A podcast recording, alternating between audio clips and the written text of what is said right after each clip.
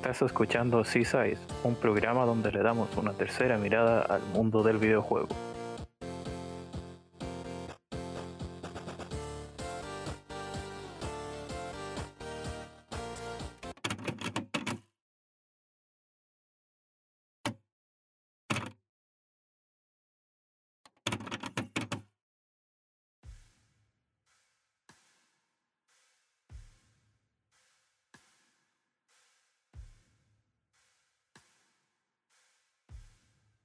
Bueno, bueno, bienvenidos una vez más a un nuevo programa de C-Size.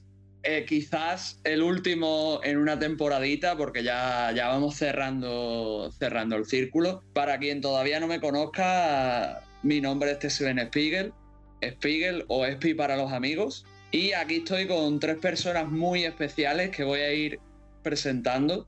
En primer lugar, voy a presentar a un hombre muy especial, chileno de pura cepa, y inconformista empedernido. Bueno, y también presentado y fundado de este programa. ¿Qué tal, Chols? ¿Cómo estás? Aquí muriéndome de frío, pero eh, contento por, por hacer este programa tan especial como siempre, después de una temporada eh, más extensa de, lo habitual. Hmm. Pues sí, ya llevamos muchísimos programas. ¿Cuántos exactamente, tío? Entre los dos especiales y, los, y este. Con este serían 15 si mal no recuerdo. Oh, muy bien, muy bien. No creo que todavía lleguemos al nivel de Nintendo, pero estamos cerca. Bueno, y ahora voy a pasar a presentar a nuestros dos invitados. El primero es un rockero empedernido, también es un inconformista como Charles, pero con su propio estilo. Y hoy está un poquito resacoso. ¿Qué tal, John? Jonaco, ¿cómo estás? Pues bien, bien, aquí, ¿sabes? Aquí a gusto, aquí con ganas de empezar a, no sé, hablar y cosas Ahí. ¿Eh? Te veo con ganas, ¿eh? No, sí, sí, sí, ganas tengo. O sea, lo que pasa es que no, las presentaciones son, no sé, son raras, No sé cómo, o sea, no sé qué, no sé qué decir nunca. O sea, es como. Ya, ya me escucharán, ¿sabes? En, Dios mío. En los siguientes minutos, aquí. Y bueno, para finalizar, tengo a un, a un amigo, a un hombre muy especial, al señor Cloto, fundador del Diario del Héroe, o ahora bien conocido como Andrei. Andrei, ¿qué tal, Illo? ¿Cómo va la cosa? Hola, muy buenas. Eh, estoy encantado. Sí, llamadme Andrei, por favor, por mi, segundo nick. eh, eh, quiero decir que no, que estoy muy contento de, que me hayáis invitado para estar en, este programa. Hmm. Es lo típico que se dice, pero es que de verdad estoy a gusto, joder. ¿Qué Nosotros estamos muy contentos de teneros a ti y a John aquí. Y bueno, Chols, Hoy, ¿de qué vamos a hablar? ¿Introduce esto el tema? O sea, primero vemos el, la conexión que faltó ahí. Ah, qué conexión. Anteriormente eh, los habíamos tenido por separados y ahora están juntos. ah, pues sí, claro. Sí, sí, sí. sí, No, y bueno, eh, Yonako eh, también obviamente tiene sus podcasts, cada vez tiene más proyectos en ese sentido, ¿no es cierto? Sí, no sé, es, yo qué sé, un día digo, me apetece hacer esto y lo hago. Como cada programa es un podcast diferente. Claro, mm. tiene como una red de podcasts. A ver, tengo, tengo tres, o sea, estoy en tres ahora mismo. Uno, lo que pasa es que uno tiene muchos dentro, es como una, como una red ¿sabes? De, de, muchos podcasts. Pero técnicamente sí, son, son tres y todavía uno no, no ha visto la luz, ya, ya la verá en breves. De Nacoverse. bueno, sí, supongo, yo qué sé, ¿sabes? Cada, cada, cada Yonako es mongolo, cada podcast. Y eso. El hombre podcast. Claro, así que ojito ahí a su iBox. Creo que todos están alojados en el cucú. No, es, eh, a ver, el Quartz Quadrant es lo que sé que cada Quartz Quadrant es, es como un Kinder sorpresa, puede tocar cada día una cosa diferente. Pero luego tengo otros dos aparte, que uno se llama La Lechita, que es de realities del, del ayer y del, del, hoy. Y otro nuevo que ya, ya, ya presentaré, ya veréis, es sorpresa. Bueno, entre comillas, porque en Twitter ya lo habréis visto, yo qué sé. No, así que echarle un, oído siempre, muy recomendado. Bueno, eh, en la descripción, como siempre, los, les link a todo el material eh, de referencia. Muy bien, muy bien. Pero bueno, eh, ¿por qué eh, nos trajimos a estos invitados? Eh, porque, eh, bueno, conociéndolos, eh, Espi eh, me mencionó un tema bastante interesante, diría yo, para hablar y encuentro bien para cerrar esta eh, temporada, el cual eh, más, más o menos trata de de qué manera eh, se diferencia la forma de contar historias de, digamos, de los japoneses con respecto a, a- Occidente, que al final termina siendo un poco el resto del mundo. Y, esto aplicado al desarrollo de videojuegos, obviamente vamos a ver muchos eh, arquetipos de personajes tópicos que, se van a ir repitiendo y yo sé que es un tema que gusta mucho, sobre todo a, a los amantes de los eh, juegos de rol japoneses. Mm. Yo lo, lo saqué el tema por el legendario episodio de Senran Kagura que les escuché al bueno de John y a Andrei en el diario del héroe y digo, "Uf, pues se me- estaría bueno aplicarlo a más, a más géneros en general, o sea, más géneros de, de Japón y sobre todo la forma de, de contar historias, tropos de personajes y demás. Así que supongo que también mencionaremos ese juego. a ser necesario en algún punto. Y Si hay que quitarse la ropa en algún momento, se, se quita, ¿eh? no hay problema. No, pero, va, va de rajarse primero usted. Bueno, nos pegamos y vamos perdiendo. Yo creo que estará el podcast más interesante para todos. Pero bueno, entonces vamos con la eh, merecida eh, pausa musical. Ahí vamos a ver qué, qué aparece en postproducción y ya regresamos.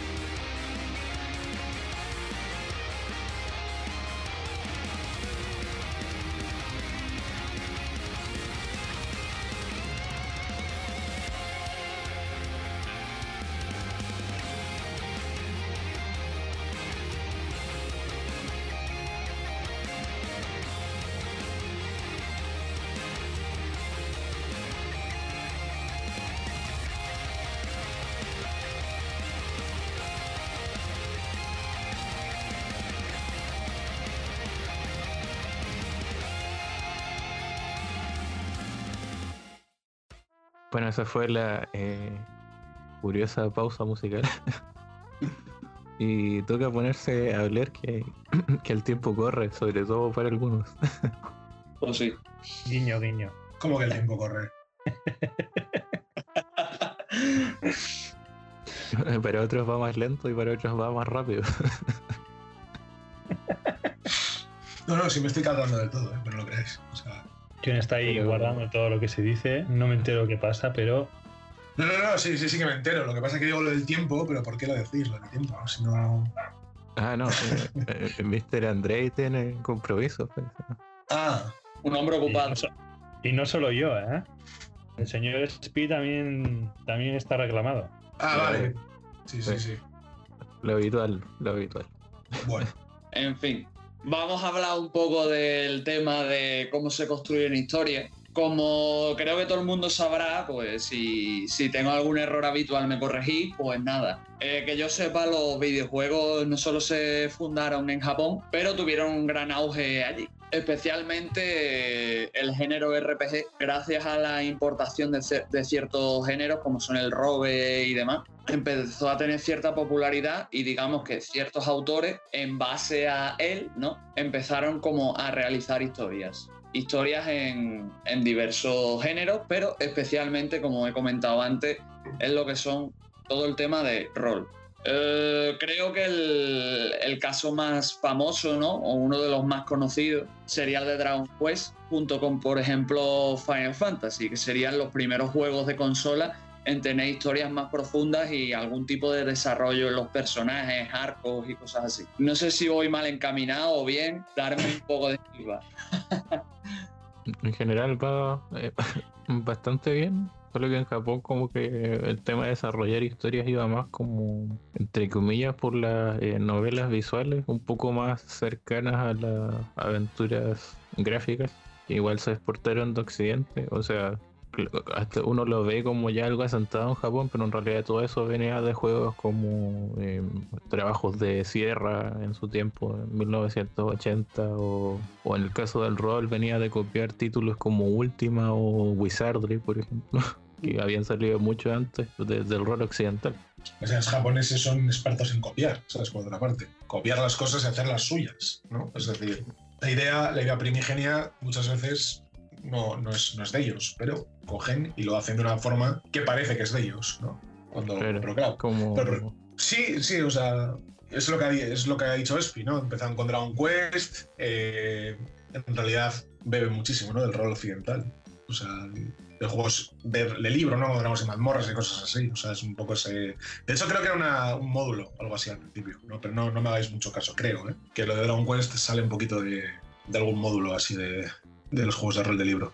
Mm. Claro, que fue algo que llegó un poco, mucho después, digamos, a, Japón. No, llegó de inmediato. Como tú dices, son expertos en apropiarse de...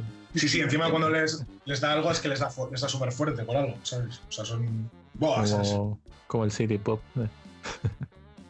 sí, sí, sí, claro. Sí, sí, sí. Les, les da por algo y lo hacen, vamos, o sea...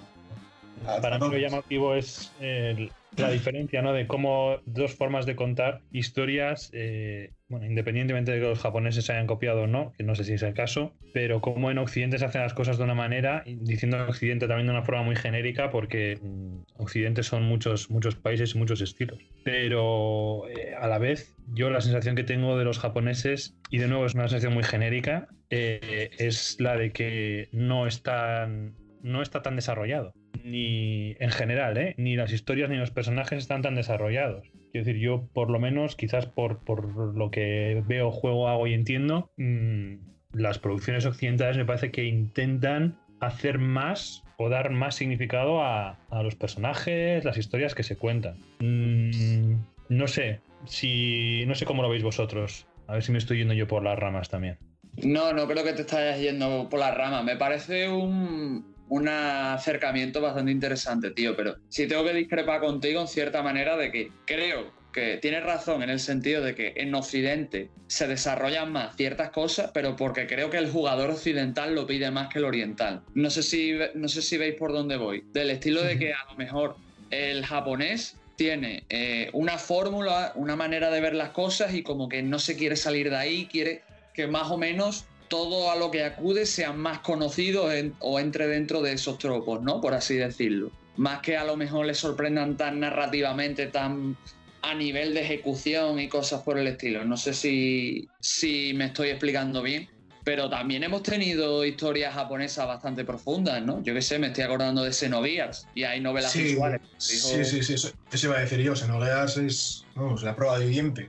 Claro, claro. Y iba a decir que también hay novelas visuales de los 80 y principios del 2000 que a nivel de, trama, aunque parezcan simples a primera vista, después tienen mucho que ofrecer. Y ya volviendo para enlazar con lo que dijo Scholz, no lo había recordado Scholz, pero tienes tu razón, porque creo que todo el auge y toda la evolución de las novelas visuales fue paralela al, al nacimiento de los JRPG en Japón y todo lo que se fue haciendo con el tema de mecánicas, historia, argumentos, tropos y demás. Al menos así lo veo yo. A mí me llama, me, llama la atención eh, lo, que, acabas de decir y has dicho una palabra eh, que luego has corregido, ¿no? La de las... Eh, hostia, se me ha ido, pero es como esa...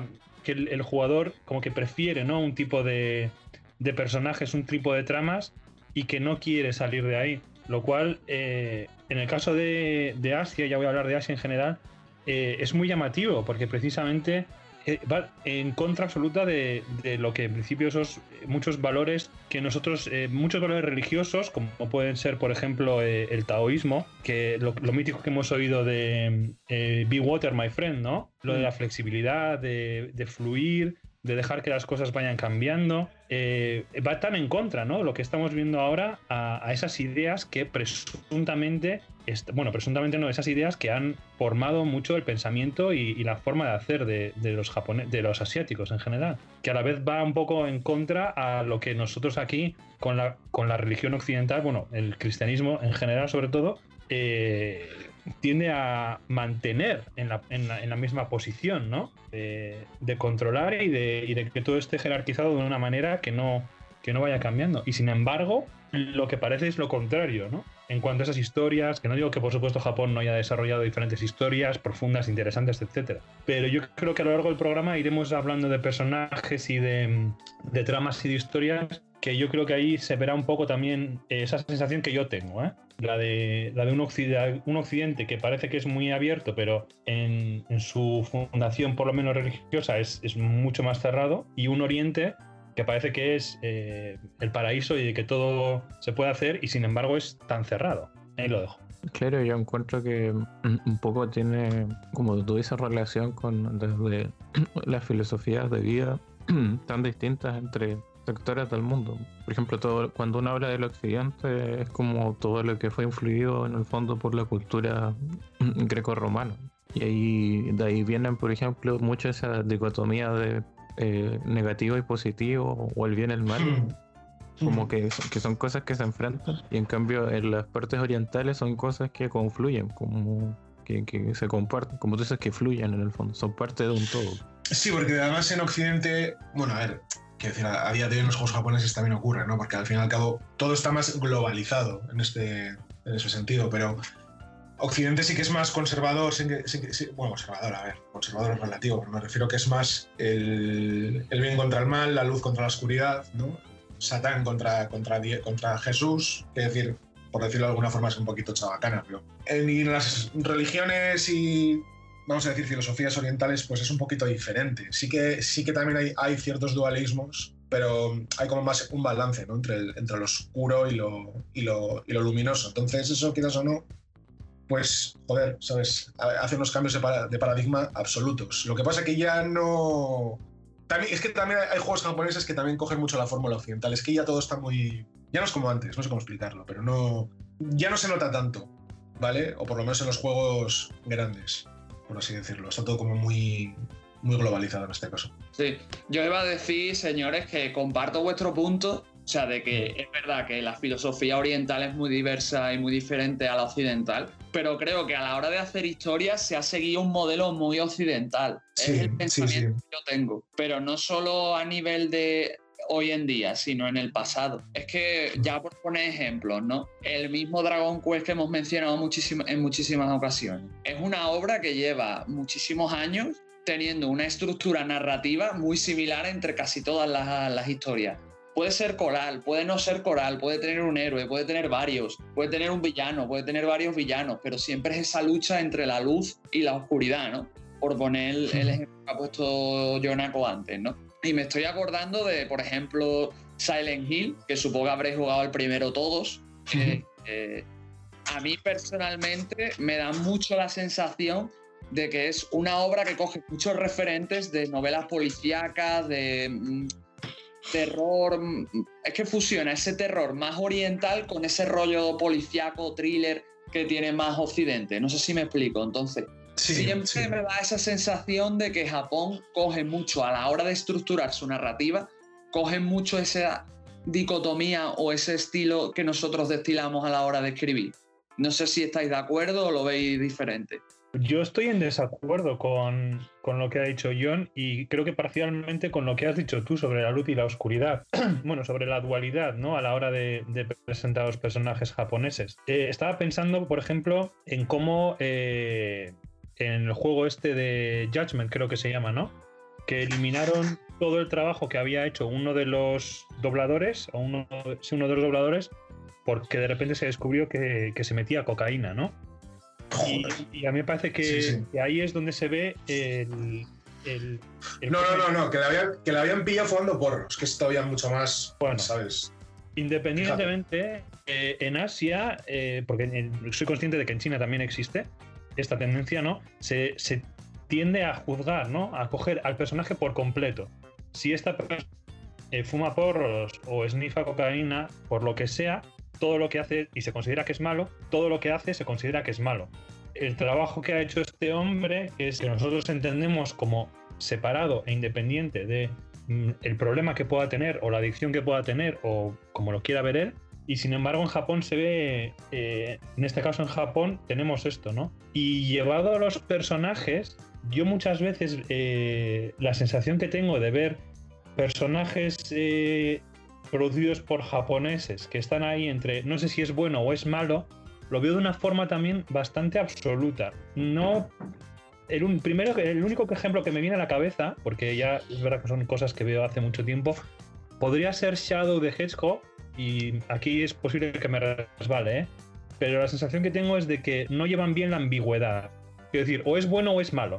Pero esto de es bueno, es malo, pero es bueno, es malo, mm, no lo terminan de. O sea, como que no son capaces de pintar una profundidad a. No a todos, ¿eh? Pero en general a varios, a, varios personajes y, están como constantemente buscando el es absolutamente bueno o es absolutamente malo. Vale.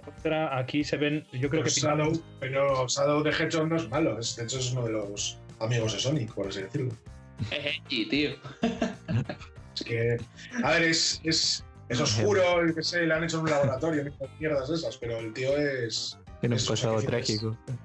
Pero es un, es, un, es, un, es un héroe, es decir, no. Ah, lo que pasa es que Japón es un país extremadamente conservador, extremadamente de derechas, ¿sabes? Extremadamente. si me acuerdo de algún ejemplo mejor a lo largo del programa, os lo digo, ¿eh? Perdona. Y quieras o no, quieras o no, pues todo eso. Eh... Pero Japón, o sea, es que dentro de Asia Japón es como otro planeta también, No sé y ha cogido muy bien de cosas y está totalmente occidentalizado Japón, muchísimo, es como América 2. Eh, yo os iba a decir que, Andrei, tengo que matizar lo que has dicho, porque yo creo que tú te estás refiriendo más a personajes y yo me refiero más a estructura narrativa de historia, ¿sabes lo que te quiero decir, no? Respecto a, personajes. Yo creo que es muy relativo. Lo que tú hablas de las asociar al actor con el personaje, me parece un caso muy interesante porque si es verdad que en Japón sí se lleva más a rajatabla, pero creo que en Occidente sí ha habido casos de, actores que han tenido marroneos y los han cancelado de alguna manera u otra. Entonces, mm, no sé yo si eso es más dentro de, la política del, o sea, lo políticamente correcto, ¿no? Que en Japón se lleva a rajatabla las cosas como son, que una cuestión más de tú decir, pues por este personaje está asociado a este actor y tal. Sí es verdad que hay culto con los actores de doblaje, hay cultos con los personajes que están asociados y demás, pero no sé yo si se podría orientar de tanta manera, ¿sabes? Por lo menos en ese nivel, porque sigo viendo muchas fórmulas occidentales a la hora de escribir en Japón, no todas, y es verdad que muchas cosas eh, los japoneses las aplican de forma diferente, como ha dicho John, pero es eso, tío, ¿sabes? Que por cierto, ahora me estoy acordando el caso del actor de, doblaje de, baile del Fire Emblem Treehouse, que también lo cancelaron y tuvieron que poner otro actor de doblaje porque el nota había ha sido acusado de pederastia. Mira, mira, perdona, tocaros los cojones en Fire Emblem que tiene un personaje que es una puta cría, que me da igual que tenga 500 años o, o 1000, que es una niña, pero una niña infantil, vestida con ligueros, ultra sexualizada, que eso me, me parece la palabra pedrastia. o sea, eso está permitido, pero en cambio el otro no. ¿Sabes lo que te quiero decir? O sea, esa puta doble moral. ¿sabes? No, no, que me toca mucho los cojones. Porque Nintendo, que tan family friendly, que mis cojones 33 por otra parte, y Nintendo tiene muchas sombras, por otro lado. No sé, esas, no, no, no, son cosas que, perdona, pero son cosas que yo no, no, no me entran en la cabeza. ¿sabes? Me río, me río porque es como que ya has pegado el salto ya. No, no, no, es que. El gran tema del programa ya está, ya, ya, ya. O sea, le echan, le echan a uno, por, supuesto, por supuesto, pederasta, pero luego tienen un personaje que es más mm, carne de pederasta que, que, la hostia. Que es que yo aluciné, eso es cuando vi ese personaje.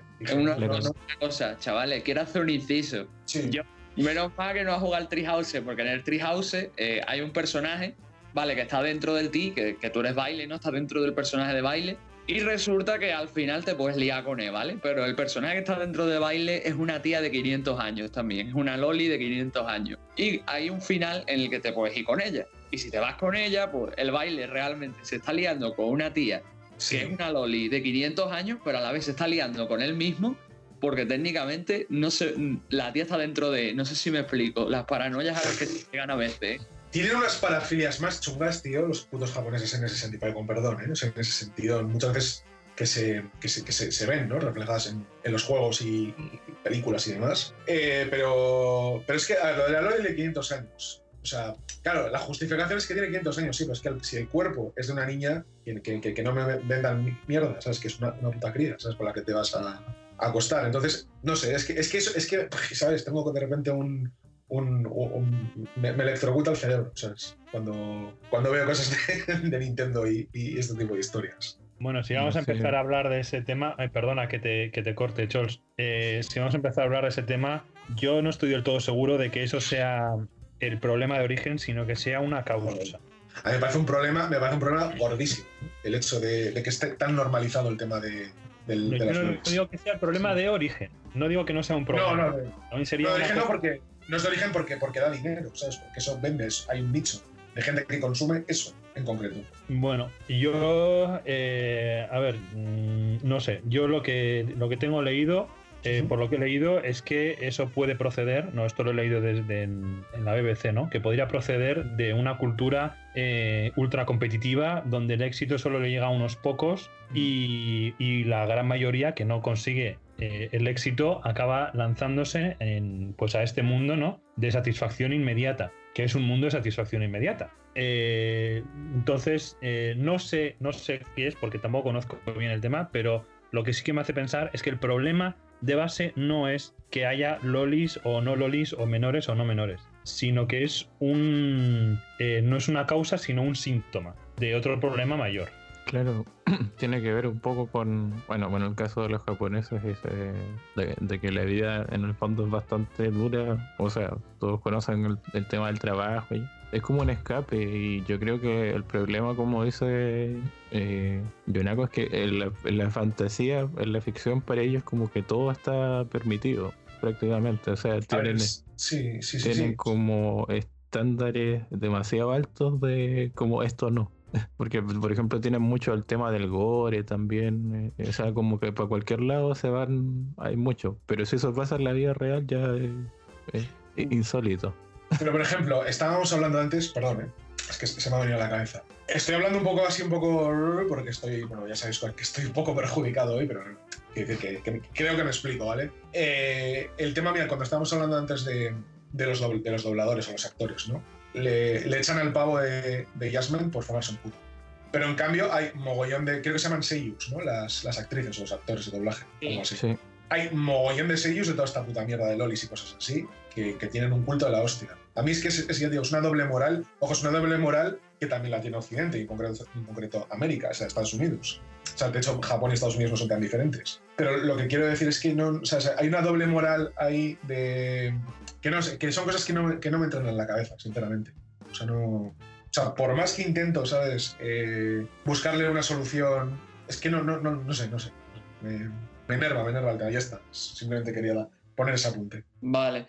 Yo os digo, el tema de. Todo el tema de las lolis, realmente no sé si sabéis que tiene su origen en un poco lo que habéis estado comentando, porque el hecho de que, como bien ha comentado Scholz y demás, uh -huh. eh, durante la infancia de Japón es una época idílica para ellos. Viven muy bien, viven una vida relajada, aprendiendo sus obligaciones, teniendo ciertas responsabilidades, pero teniendo más manga ancha para ciertas cosas. Entonces, cuando crecen, pierden todo eso. Entonces, hay japoneses que, digamos, se obsesionan. Que el... Es que esto, os, sí tengo que dar el matiz de que uh -huh. supuestamente es cultural, ¿vale? Es muy cultural, ¿vale? Le basa mucho de ello. Tienen como esa obsesión con la infancia y eh, algunos llegan a tal nivel que lo llegan hasta el punto de sexualización. Y, y, es horrendo, tío. O sea, hay japoneses que lo llevan bien y hay, y hay otros que no. Pero yeah. me acuerdo que lo podéis buscar en internet, salió,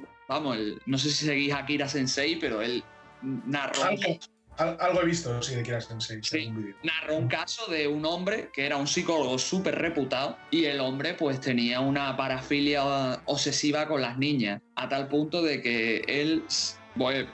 o sea, voy a pedir perdón por la expresión, pero se tocaba pensando en niñas. No quería tenerla con niñas, pero se tocaba pensando en, ese, en esa infancia que le reflejaban esas niñas. No sé si me explico. Entonces, parte de esa parafilia está muy arraigada en la sociedad japonesa y si os dais cuenta, muchas historias de Japón, no todas, pero muchas historias de Japón se desarrollan en institutos, tienen que ver con momentos cruciales de la adolescencia, tienen que ver con situaciones que meten a adolescentes de por medio y cosas así, porque es un periodo junto con la niñez que los japoneses le tienen gran estima. Ya no solo por el hecho de tener la parafilia o no, sino porque es un momento muy dulce. Se supone que es el momento que mejor ellos están dentro de su sociedad, ¿no? dentro de sus valores culturales. Por eso es un momento al que se intenta volver mucho. Y después también está el tema del escapismo, como bien ha dicho Charles, que ya sea por H o por B, pues, con la sociedad que tienen, pues intentan volver o bien a esos momentos a través de otras historias que no les recuerde dónde viven o directamente a otras historias que eso, que no les hagan conflicto con lo que están viviendo a día de hoy ni les recuerde los duros momentos a los que lleguen en su día a día, ¿no? Yo tengo que decir sobre la doble moral, John, eh, que claro, tú es, porque tú, desde tu punto de vista y tú, eh, tus valores culturales y personales, lo ves como una doble moral. Pero como ha dicho Charles, si para ellos está consentido, para ellos no existe una doble moral. Quiero decir, una cosa es lo de las drogas, que para ellos están mal, y otra cosa está en, consentir, digamos, esas imágenes, eh, bueno, que tú llamas infantiles, que, claro, mm, una, una, digamos, un ser de 500 años es infantil, hostia, ahí ya es, a ver, muy debatible. Pero esos 500 años se ponen para tapar lo que hay, que es una figura de una niña de Creo que se llama Nowi, creo que se llama el personaje de, Estoy buscando información. De Fire Emblem. Y por muchos 500 años que tenga, parece una niña de 5. Quiero decir, esos 500 años no es más que una. Mm, es como. es una, excusa, una excusa repulsiva, por otra parte, para coger. Es que buscad ¿eh? en, Google si. Yo, yo solo digo, independientemente de, lo que a ti te parezca de la edad o la edad que tenga ella, eh, para ellos está consentido, para ellos no existe una doble moral, existe para ti. Yo solo quiero aclarar que nosotros lo vemos desde nuestro punto de vista y para nosotros son todo niñas. no, no, no, si, tú ves, la, si tú ves la ilustración, es una niña. O sea, es una cosa que no es, no es subjetiva, es decir, es una niña. Otra cosa es que ellos vayan puesto 500 años. Esto es una puta cría lo que yo estoy viendo. Bueno, eh, discrepo en eso. Quiero decir, eh, no estoy entrando a valorar si está bien o está mal. ¿eh? Yo solo estoy, quiero matizar el, el, que nosotros vemos de una forma muy determinada las cosas y ellos de otra forma totalmente opuesta. Y que esté bien o mal es otro debate diferente. Yo solo estoy diciendo de que para nosotros, o para lo que tú has dicho ahora, de que es una doble moral, eh, que haya unas normas para las drogas y otras para este tipo de imágenes, es una doble moral desde un punto de vista, eh, no sé, no sé si decir occidental, pero voy a decir tuyo, desde tu yo, yo, creo que mm, está muchísimo peor, pero muchísimo peor la pedofilia que las drogas. O sea, y cuando digo muchísimo peor es que me parecen las cosas más repulsivas que existen en, en, la sociedad, como la, sexualización de los niños. creo, creo yo. Lo que te iba a decir, que también te digo, John, tú piensas que, el, que, es eso, es que el tema de la mujer en, en Japón, que eso es otro tema que no hemos tocado. Hombre, son ultramachistas también, sí. Claro, entonces es un tema que está muy controvertido allí, o sea, es como te ha dicho André, y tú lo ves desde el punto de vista occidental, como por ejemplo me pasa a mí, y te cagas encima porque dices yo, ¿cómo pueden ser esta gente así? Pero luego para ellos técnicamente no es machismo, porque para su cultura no lo es, aunque para la nuestra sí lo sea, no sé si me explico. Sí, sí, sí, sí. Entonces, déjame Entonces, el tema radica en que entiendo tu punto con las lolis, pero es que también tenemos los casos de las chavalas, que ya lo he hablado antes. Tenemos a chavalas de 15, 16 años que parecen tener más edad. Sí, sí. Están muchas están en situaciones que da pena verlas. O son objetos sexuales, o son compañeras, o son eh, el premio del héroe, o son personajes con una personalidad que no moleste a los jugadores o al protagonista y cosas así. Ya por irnos y enlazar un poco con el otro tema. Y eso también es algo que tú puedes criticar, pero puedes criticar desde tu punto de vista occidental o, como ha dicho Andrés, desde tu propio punto de vista hay gente que estudia, yo tengo colegas que han, vivido en Japón y han estudiado y como lo han normalizado adaptándose a la cultura, no lo ven mal, porque allí no se ve mal. No sé si me explico. Sí, a ver, pero en un momento en el que para bien, bueno, en, muchas, muchas cosas creo que para bastante mal, estamos en, una sociedad bastante globalizada, en este caso yo creo que hay eh, o, o, estándares que son universales, ¿vale? A día de hoy. por, la cultura del ser humano en general. No sé, o sea, porque no estoy hablando, no estoy hablando aquí de una diferenciación cultural de Japón occidente, no, una, una cultura ya vamos a decir globalizada, no una cultura generalizada. Yo creo que hay cosas, joder, no sé, es que mira, os estoy pasando por aquí, por el grupo, una foto, que es la foto que yo he visto del personaje este, epa, y es que yo aquí lo que veo es, lo dicho, una niña muy pequeña, muy pequeña, que aunque le pongas 500 años, yo aquí estoy, no sé, estoy viendo un... Estoy viendo algo que está mal, sinceramente. Igual, o sea, no sé, igual soy demasiado, no voy a decir radical, pero tengo mis convicciones de que esto es una, es que es una puta cría. O sea, no sé, no... Bueno, son formas de ver que cada uno tiene las suyas. ¿eh? Yo en ningún momento que tú veas mal o que estés equivocado. Pero, es que es una lo de, lo de la doble moral. Si me permitís, además, quería hablar de un tema un poco espinoso que has mencionado, SPI, eh, y no, no, es un juego de palabras, pero es verdad, ¿no? Eh, cuando has hablado del psicólogo que se toca pensando en niños, yo ahí veo que hay un tema espinoso, pero que, que, que la ley lo ampara. Quiero decir, la libertad de pensamiento lo ampara. La libertad de pensamiento ampara que tú te imagines o incluso disfrutes estando con un niño o incluso violándolo o descuartizándolo o todo a la vez. Quiero decir, eh, otra cosa es luego ya cómo lo lleves a la realidad, incluso cómo lo expreses, que yo también tengo mis propias opiniones, ¿no? Y quizás, John, tú sí sepas decir, porque yo en este tema lo que veo es absoluto silencio y absoluto desconocimiento en el tema de, cómo se tratan eh, a los pedófilos. A los pedófilos, no ya a los pederastas, que por cierto es la misma palabra, ¿eh? y a mí eso me parece peligrosísimo. Ya os lo Hombre, claro. Por, supuesto, por supuesto. Sí, sí, sí. Un pedófilo, no sé, no sé exactamente dónde viene. Yo siempre he tenido la curiosidad, ¿no? Naces ya con esos instintos, naces ya con esos pensamientos. ¿Hay alguna forma de tratarlo? ¿Hay alguna forma de llevarlo? Yo no sé cómo se hace. Hay, sí, claro, se puede, se puede, es decir, a ver, yo no, no soy un experto, de hecho soy estudiante de psicología todavía, es decir, no, no puedo afirmar aquí nada, pero es que tampoco sé, tampoco sé si, si decir que es una desviación yo creo, yo creo que sí, ¿vale? Creo que sí, como, como también es una, puede ser una desviación la zoofilia, por ejemplo. Creo que es una, una desviación. Igual, a ver, no, no, tan estricta porque al final estamos, estamos hablando de seres humanos, ¿vale? Y no de animales, o sea, y no de, no, no humanos en este caso. Yo creo que es una desviación, yo creo que es una cosa que que bueno, sí se puede tener como, no sé si, es que no sé si llamarlo trastorno, no sé, no sé, no sé, ¿sabes? No, no sé cómo catalogarlo, pero creo que es algo que eh, quien lo padezca, creo que debería de tratarse creo que debería de tratarse primero por, por la salud de los críos, en este caso, y para, y para que no arruine la, la, la vida a ningún crío. Es que, no, es que no, sé cómo explicar, es que es un tema... Pero, tú sabes si hay forma de tratarlo en la que esa persona de verdad pueda ir a alguien Sí, claro. Sí, sí, sí, un psicólogo por supuesto, que no tenga ninguna repercusión legal. por supuesto. tú vas al psicólogo y dices, yo tengo, eh, yo tengo pensamientos. Eh, eh, ah, no, claro, Incluso tengo o incluso me considero yo mismo un pedófilo, ¿no? Y no sé si hay, hay posibilidad de que eso se trate sin, sin que esa, claro, claro, es chico, de parte o tenga que investigar o, perseguir o... No, no, a ver, eso sería, joder, eso sería, eso sería una locura, ¿sabes qué decir? Eh, ya te digo, soy estudiante, no soy, ¿sabes? No soy, no soy psicólogo, pero, pero tú como, es decir, como paciente que sufre, pues, vamos a decir, un trastorno, una enfermedad X, si tienes derecho a manifestar cualquier pensamiento que tengas. Otra cosa es que si eh, ven que puede ser peligroso, o sea, peligroso en el sentido de que puedes llegar a hacer algo, pues es decir, que tú en una consulta, eh, ¿cómo decirlo? Manifiestas que quieres hacer tales acciones, ahí yo creo que siempre creo que sí podría tomar medidas legales, pero si simplemente es una cosa que porque tú te lo quieres trabajar, no habría ningún problema. Es más, yo creo que es una cosa súper común para los psicólogos que tengan en sus consultas gente así, ¿sabes? Y está bien, quiero decir, está bien en el sentido de que si tú sabes que es algo que es negativo, ¿sabes? Por si digo negativo entre comillas, pero yo pienso que es negativo. Yo creo que es bueno que, ¿sabes? Que el que, el que sufre eso, pues que se trate, ¿sabes? Pienso yo, ¿eh? No lo sé, ¿sabes? Pero es, yo, yo es lo que haría, sí.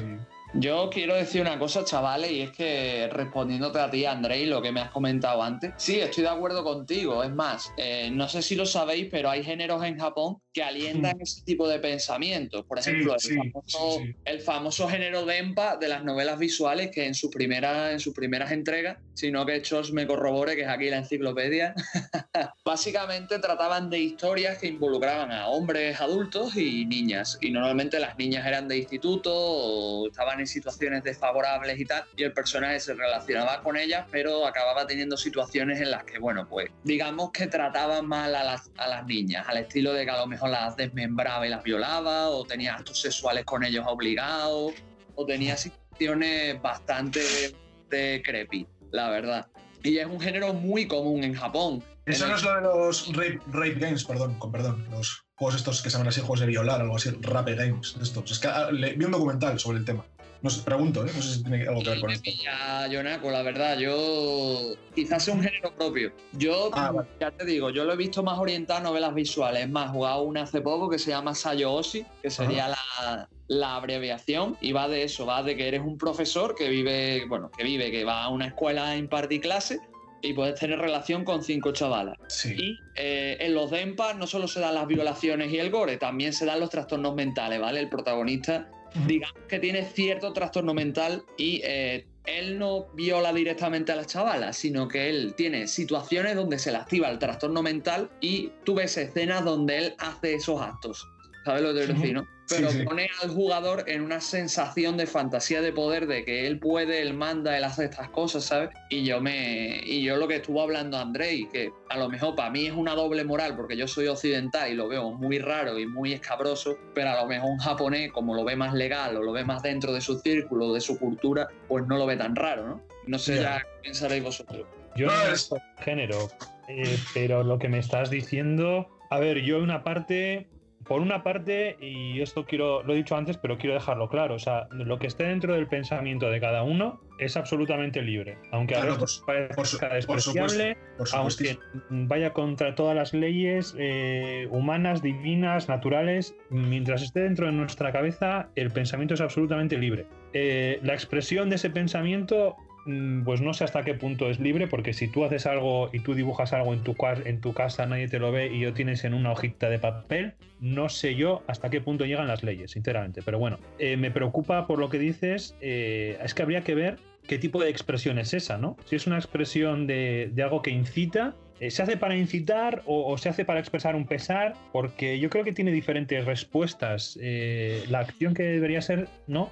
Quiero decir, si yo lo expreso para manifestar un pesar que tengo, quizás lo que necesite sea una acción terapéutica, ¿no? Como, como ha dicho antes John sobre los, los pedófilos y los pederastas, ya los voy a meter porque al final también va un poco por, la misma, por el mismo camino. Claro, no es, lo mismo, pero evidentemente pues el, sentimiento pues es, Sí, pero bueno, que es algo que puedes, eh, digamos, si es algo que tú concibes que es un problema para ti o crees que es algo malo para ti o que afecta a tu vida, quizás lo mejor sea una acción terapéutica. Mm. Si es una expresión cultural, eh, bueno, ya no sé. Creo que ya sería otro tipo de problemas y ya estaríamos metiéndonos en, pues, en temas de gobierno y en cómo afecta al resto de áreas de la gestión de un país, etcétera. Porque eh, la, sobre todo la parte económica pues, eh, pues es una parte que hay que tener en cuenta. Quiero decir, a ver, es que cuando, no sé si has dicho tú algo así como que, como que realmente para qué ¿Para qué se hace eso? ¿Por escapismo? No, se hace para ganar dinero, en este caso, quiero decir, porque se, gana muchísimo dinero. Y el tema de. el tema del lolicón y todo esto es una cosa que en, Occidente también eh, ha tenido un ha tenido un boom de la hostia. De hecho, hay consumidores concretos de ese género. Quiero decir, es un escapismo, pero yo veo que lo que da es pasta. Lo que da es muchísima pasta y que ya te digo que mm, multinacionales familiares como Nintendo se hayan bajado los pantalones a ello, pues eh, yo creo que queda, queda clarísimo. ¿sabes? Que es una cuestión de dinero, porque vende, ¿sabes? Y porque cuando pones personajes así, venden. Ya los pongas así, ya pongas tías mm, ultra megatetonas, que me parece perfecto, ¿sabes? Porque es una mujer adulta y hay el, el, tema de la, sexualización, que también es otro, otro debate aparte, pero quiero decir, pero que ahí ya no hay nada ilegal, entre comillas, o inmoral, por así decirlo, ¿vale? Es decir, bueno, pues pero yo creo que es una cuestión de pasta, ¿sabes? De pasta de que es una cosa que vende y que no tienen escrúpulos a la hora de venderlo. Pues eh, la verdad es que no te sabría decir, ¿eh? Yo no las tengo todas conmigo a la hora de... No, bueno, yo no lo pondría al 100% en lo económico. Eh, se me está ocurriendo, por ejemplo, el caso de Tomodachi Life, ¿no? En, Nintendo hubo problemas porque había grupos de personas que no sé si el juego estaba bugueado de alguna manera, que conseguían que los personajes del juego eh, se pudiesen casar, ¿no? O que yo que sé, pero hablo de personas del mismo sexo, ¿no? y que de mm. iconos de personajes del mismo sexo se pudieran, se pudieran casar. Y, Nintendo aún así, como que creo que parcheó ese bug, me parece sí. Sí. Y dijo que bueno, que si, que si hacían un segundo juego lo incorporarían. A día de hoy, y sin ser un juego mal vendido, no han sacado nada. Eh, porque si no me equivoco, en Tomodachi Life, lo que pasa es que en la primera, en la primera semana ya vendió casi medio millón de, de juegos antes de conocer el bug, ¿eh? pero bueno, aún así quiero decir, dinero dio, no sé cómo lo estimará la compañía, mm, pero ahí nos han querido meter. Yo creo que algo más hay, posiblemente una parte cultural, entendiendo que cultural es también una palabra muy amplia. Sí, pero tú piensas que Nintendo vende de forma, eh, o sea, no solamente en Japón, o sea, es en todo el globo. Entonces, la mentalidad, o sea, ellos saben lo que van a vender, cómo lo van a vender y a quién lo van a vender. Entonces, es lo que te quiero decir. Aunque claro, el tema del Tomodachi, del Tomodachi Light pues es un problema, porque los, tacharíamos de homófobos por ello. Yo creo que sí. Bueno, Nintendo es una empresa que cada vez me da más asco. También lo, tengo que, que, ¿cómo se dice? Que, que es, que es en serio, ¿eh? Lo, tengo que expresar por otra parte, pero bueno. A ver, es complicado porque en sí, Nintendo, en su. Eh, en sus em, valores corporativos incluye eh, toda la diversidad religiosa, de, religiosa, sexual, de procedencia, todo tipo de esto, e incluso eh, si leéis los, la información corporativa, promueve y promueve que se hagan actividades para que todas estas cosas eh, bueno, se promuevan. no sé cómo decirlo, lo digo así muy, muy de forma general. Eso es un, eso es un de puta madre. Eso es un de puta madre, como lo que hace Netflix, lo mismo. O, Disney. Es el, caso de Zelda, tío, con, con el Breath of the Wild, lo del obrero que hemos hablado tú y yo miles de veces. Sí, pero a nivel corporativo lo reconozco. Quiero decir, eh, no es me, callo y, y, no, y no miro nada. O sea, me, me callo, no hablo de, homosexualidad. Quiero decir, Nintendo como empresa reconoce que eso está, eh, que, vamos, que, lo aprecia y que lo quiere promover. Otra cosa ya es si lo hace o cómo lo hace, pero en principio como empresa lo, lo hace, ¿no? Y es verdad eso, lo que tú eso dices también. Eso es, para quedar, eso es para quedar bien, punto. O sea, eso es como Netflix, como Disney, eso es para quedar bien. Pero son empresas extremadamente conservadoras, que dudo muchísimo que les interese. Ya te digo, es que él también... no quita una cosa Está todo el tema, chavales. Si tú tienes una identidad cultural y y has trabajado muchas obras bajo esa identidad, ¿qué vas a hacer? Seguir creando obras bajo esa identidad cultural. Es evidente que, yo qué sé, lo del obrero gay del, del Zelda, pues yo qué sé, un poco, ya sabéis. Es que claro, porque no, es el obrero gay, es vamos a reírnos del maricón, ¿entiendes? Esa es la diferencia. esa, es la, diferencia. Claro, que, que a lo mejor, lo que te vuelvo a repetir, es como pasó, creo que lo hablé con, con Andrei, no sé si lo hablé fuera de micro alguna vez, un programa que tú miras, por ejemplo, a Atlus, creo que ya, creo que ya lo hemos hablado, y Atlus empezó teniendo personajes homosexuales en sus historias para acabar teniendo activos que ridiculizan o ponen en un brete a personajes de esa identidad, o que son transexuales o que, o que tienen disforia de género. ¿Qué quiere decir eso? Que las manos han cambiado, que los directivos han cambiado y que los directivos trabajan bajo una manera que es el estándar o el estilo de su país y de su nación, porque como tú bien has dicho, John, al final eh, Japón es diferente, o sea, ellos trabajan para ellos. Que es otro planeta.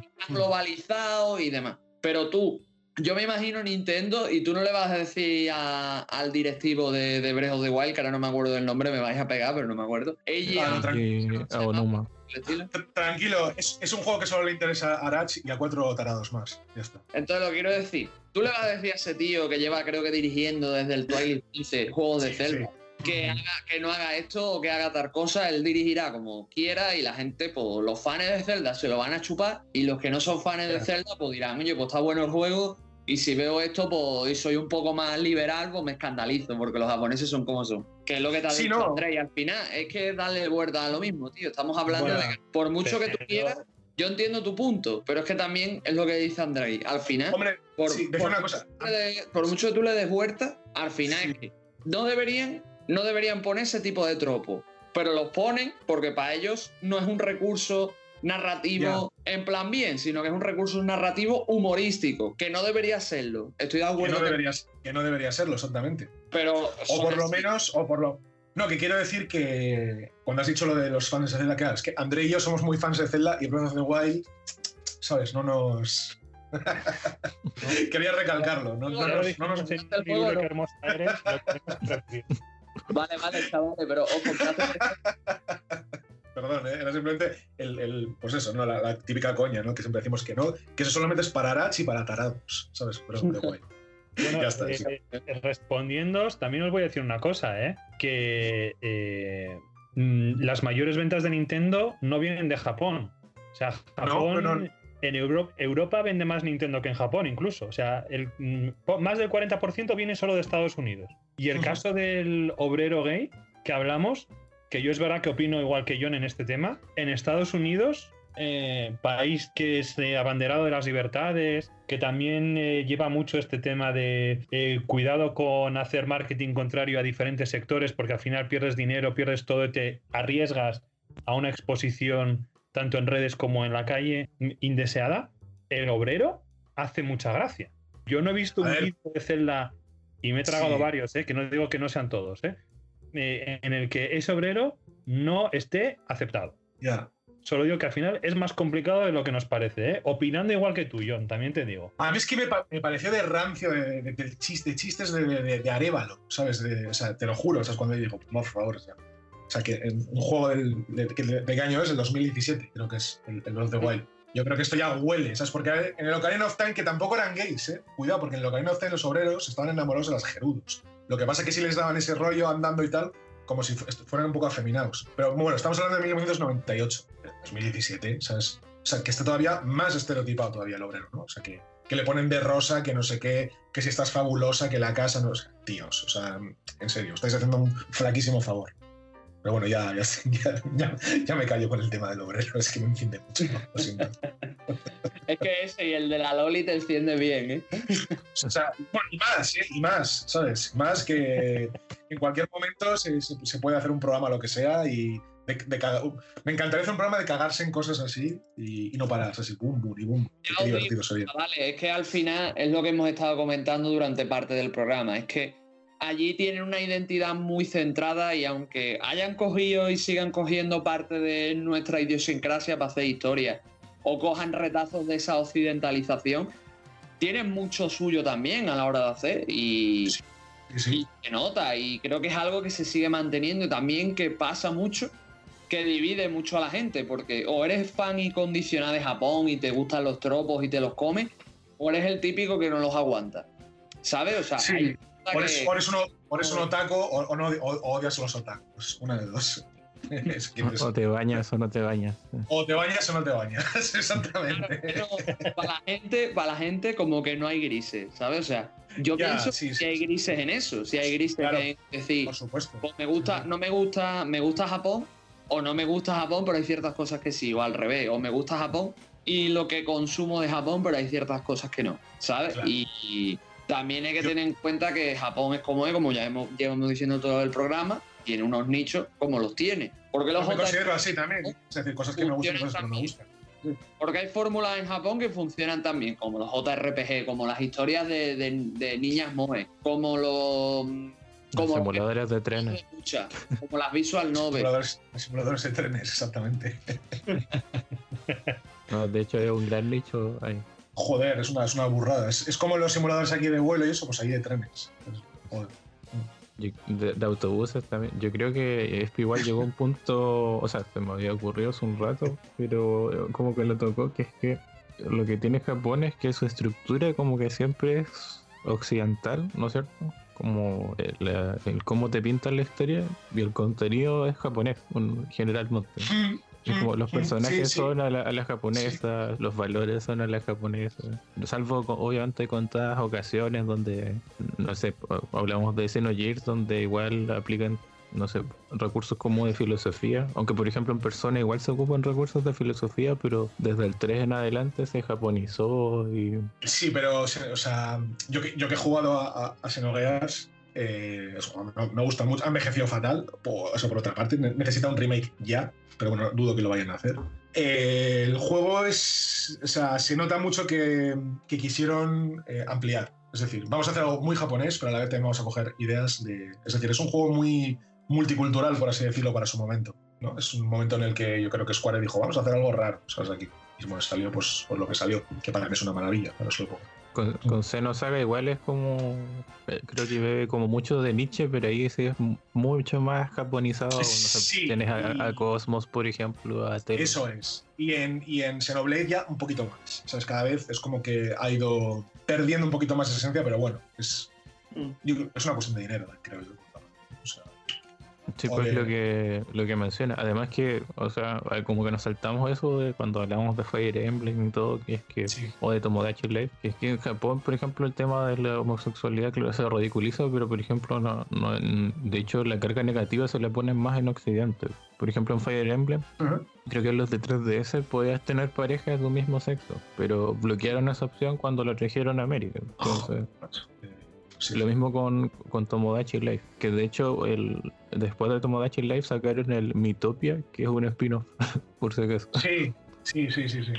Bueno, es que los Estados Unidos eh, llevan muchas banderas, pero mm, luego realmente los valores, los valores no son, yo, mm, no son los que los que pregonan, ¿eh? Ver, Yo en eso estoy. bueno, no es lo- tampoco, es, tampoco es lo mismo Estados Unidos que Europa, por otra parte. ¿no? Hay, hay que diferenciar que Estados Unidos y Europa son. En y algunas Europa cosas. también vayamos por países, ¿eh? Ah, no, por supuesto. Ya Esta semana están los húngaros on fire No, no, los turcos eh, pegando a los, a los maricas en la, en la fiesta del orgullo. Totalmente, to- totalmente cierto, quiero decir. No, pero que me refiero más al, al tema de que. O sea, no, no que Europa sea mejor que Estados Unidos, ni muchísimo menos, pero que dice que también hay esas diferencias, ¿no? Entre el viejo mundo y el, y el nuevo continente. De hecho, hay dos países que son, o sea, o sea, no contando, por ejemplo, los países árabes o, o a China, Sí. que generalmente dan problemas con todos los juegos o toman censuras o revisiones, que uno es Alemania en Europa, que siempre... Sí, sí, sí. Y el, el que es peor es Australia en realidad. Australia es mucho peor que Alemania, muchísimo peor. Siento que es como un país más eh, progresista, entre comillas, eh, en muchos sentidos, pero es donde más se censura el contenido, curiosamente. Ya, ya, ya. Así que sí, como hablamos, existen, o sea, siempre hablamos como Japón y Occidente, pero igual existen sus particularidades, digamos, en cada zona y, y sobre todo, en, bueno, tiene que ver igual con las eh, políticas de cada país y al fin y al cabo. Sí, sí, está claro. Estoy de acuerdo. Está clarísimo. Estoy de acuerdo con Jones. Y es que ahora que lo pienso, mm, después en Japón también hay casos de censura, no sé si lo sabéis, con el tema de la violencia, la sangre y todo eso. Ujú. No sé si conocéis el famoso caso de Mortal Kombat, que la mayoría están censurados en Japón, y The Last of Us 2 llegó con censura también a Japón, para que veáis, luego siempre nos quejamos de que nos censuran a nosotros los juegos, ¿eh? Sí, es raro. O, o en el porno los genitales los censuran, por ejemplo, o, o los censuraban antes. Entonces ponían un, un pixelito ahí. Entonces son cosas como. No sé. Los detalles. O sea, Sí. yo encuentro que eso de que, si te lo piensas, como que no hay un límite en lo que podría ser ficción, pero cuando, por ejemplo, los juegos son realistas, eh, sí hay censura para ellos. Es como que ya pertenece un poco al mundo real. O sea, lo que hablamos ya. Sí, sí, sí, sí, mira, bien, bien visto eso, sí, sí. Es- Sí, porque mientras sean dibujitos, lo que sea, pero Igual cuanto, cuanto más, más, vamos a decir, más animesco, más caricaturesco, igual menos, ¿no? menos problema, ¿no? Porque es más, más ficción lo que tú dices. Pero si hacemos algo ya más realista, pues ahí como que la cosa. Ahora, es curioso lo de, lo de la pornografía, porque si la pornografía se hace para algo, en principio es para la excitación sexual, ¿no? Y que relacionen simplemente los genitales con el sexo, que eso es muy discutible, no voy a entrar en ello. Eh, o sea, me parece ya todo un. eh, ¿Cómo se dice? Un, un- un statement, ¿no? O sea, es una, una postura muy fuerte. Y me llama más la atención que sea dentro de la propia pornografía, Ya. que está hecha precisamente para excitar al que lo está viendo. Es que ahí, chacho, entras en un vacío legal importantísimo, porque Sí. técnicamente Sí. todo el tema pornografía, prostitución, tiene un vacío legal y un montón de zonas grises en Japón. Y, y vamos, y por ejemplo, el tema de toda la censura de genitales y píxeles y demás, eso se hace por el tema de, por ejemplo, como no sé qué les da ahí, pero si tienes como rasurado esa parte, ya eres menor. Entonces, como eres menor, te censuran. Y ya, pues, como que la han empezado a aplicar a muchos ámbitos de la pornografía y a muchas historias.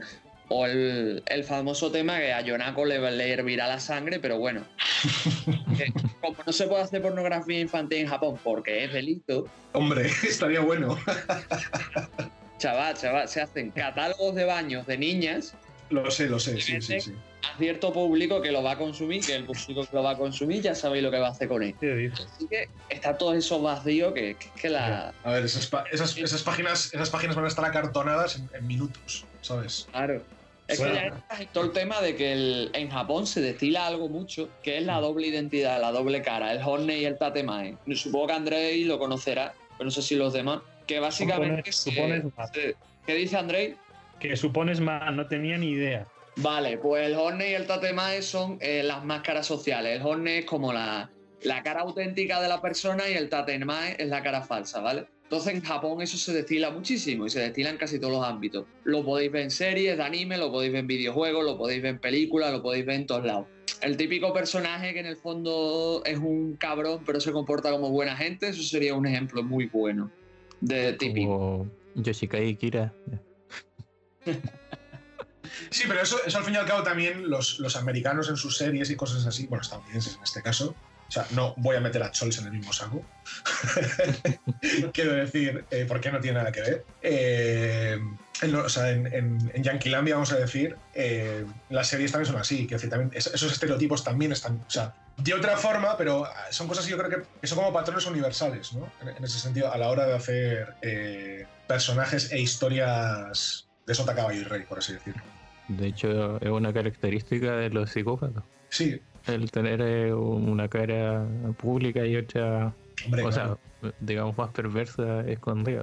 Sí, a ver, chavales, que se dan esos casos. Pero lo que me quiero referir es que, por ejemplo, en Japón, una de las cosas que se tiene muy en estima es que tú sepas cuándo tienes, cómo tienes que decir las cosas, cuándo y de qué manera. Y si tienes que mentir y mientes de forma adecuada para quedar bien, también está bien visto. No sé si me explico. Sí, Eso, sí. es algo, eso es algo que se destila en algunos casos de manera menor y, eh, por ejemplo, te choca un poco cuando ves ciertas series o ciertas historias donde se predica mucho el personaje este honesto, de buen corazón y demás, que siempre dice la verdad. También tenemos ese ejemplo y choca un poco, ¿no? Con esa dinámica, ¿no? A lo mejor te relaciona también con el escapismo, ¿no? Que se intenta lograr, ese periodo de adolescencia y bla, bla, bla, bla, que ya hemos comentado. Pero no sé, me, me da curiosidad, ¿sabes? Claro es que tienen ese funcionamiento mm, como a nivel cultural de, de rebaño en el fondo. O sea, todos tienen que actuar de, de cierta forma, con ciertos preceptos. Por ejemplo, me acuerdo que, no sé si me dijeron que la primera vez que conoces a alguien te dan la mano.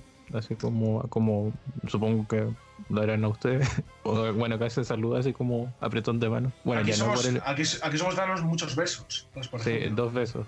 sí, sí, sí. No, acá es uno. Bueno, el tema, bueno, están esos dos saludos. Bueno, el apretón de manos ya con el COVID. Bueno, sí, besos y abrazos. Es, sí. Yo creo que aquí de, de lo más común, sí. sí. También. Bueno, en Japón es como la primera vez te dan la mano y de ahí nunca más. Porque es como Ya. la primera es una cordialidad y la segunda ya es, es- es un tema No, privado que no, no, no debería ser. no, que no te dan la mano, ¿eh? que es rever- una, le- una leve reverencia y ya está, o te saludan con la mano de lejos. Creo que la Sí. mano, dártela, dártela, no te la dan. ¿eh? No, no, sí, creo que es la primera vez a veces. La- solo es la primera vez. Y de ahí lo que dices tú. Lo de la mano sí que es muy, sí que es muy común, por ejemplo, en Estados Unidos, ¿no? Cuando vemos películas y tal, la- el apretón de manos, ¿no?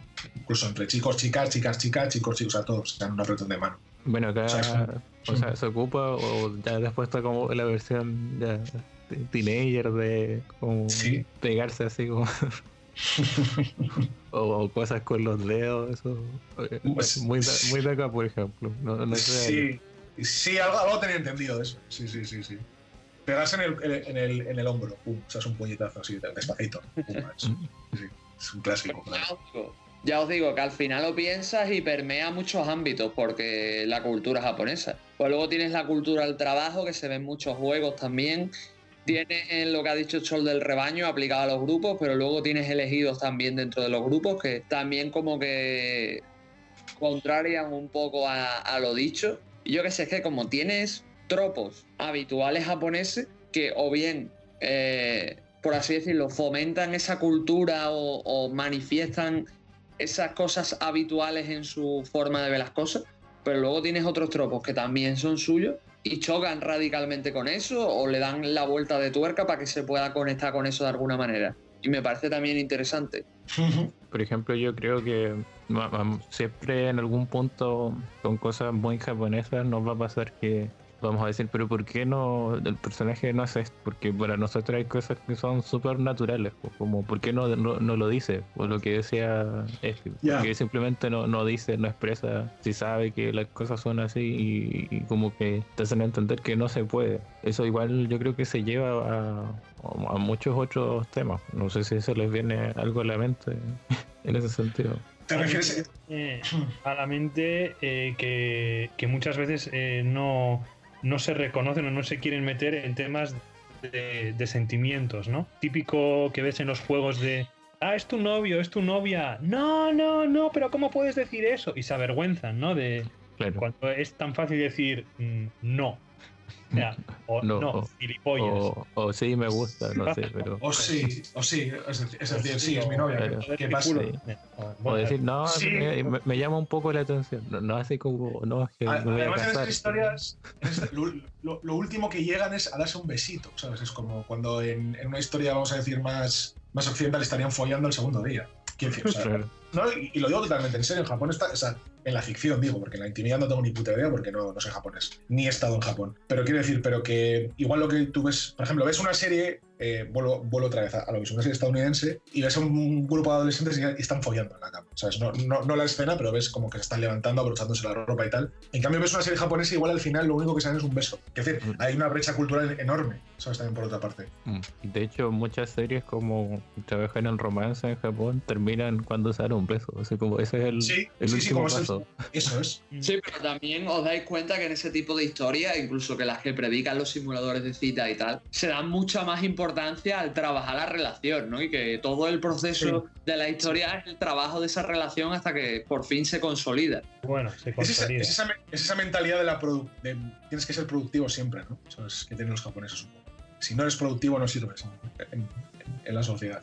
Creo que, creo que los tiros van un poquito también por ahí. Porque al fin y al cabo esas relaciones son tan prefabricadas, ¿no? O sea, son tan antinaturales, ¿no? Porque al fin y al cabo, pues, joder, son impulsos, son sentimientos que lo que hacen en, en este caso es manufacturarlos y, no solamente manufacturarlos, eh, sino llevarlos a, pues eso, no sé, no sé, es, todo como muy artificial, para mí, para mí, ¿eh? para mi pensamiento es como muy artificial, como lo, como lo hacen en ese sentido. Pero claro, es, otra cultura, en ese sentido.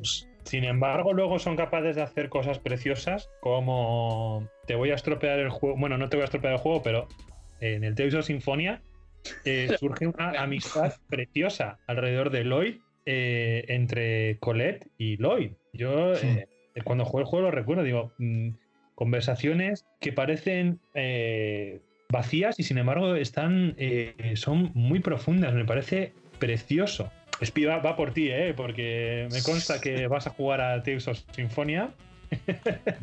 lo vas a terminar. no, te digo, lo que pasa, ¿eh? No te digo cómo mueren. perdón, no te digo. Hijo de puta. Y yo, pues te digo una cosa, Andrei, y yo con mi mente loca y sabiendo cómo era Japón, yo pensaba que se liaban al final.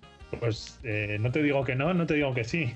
a lo largo del juego surge una amistad preciosa. Ahora. ¿Qué tipo de amistad?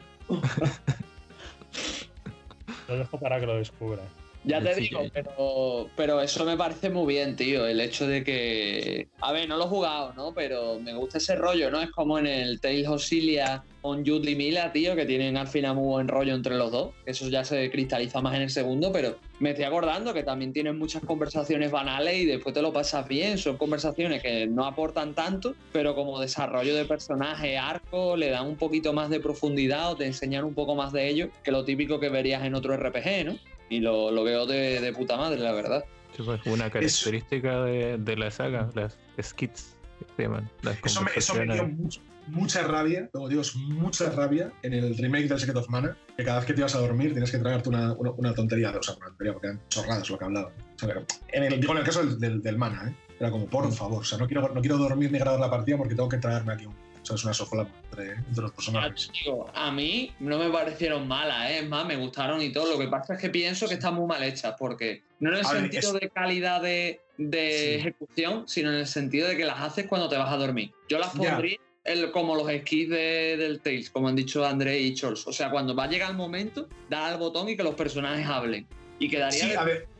Porque, al final llega un punto que si vas muy poco a la posada, ellos hablan cosas que han pasado como hace 10 horas. Sí.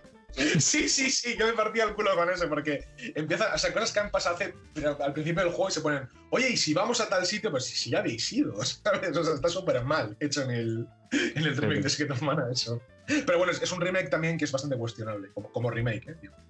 Pero bueno, eso es otra historia.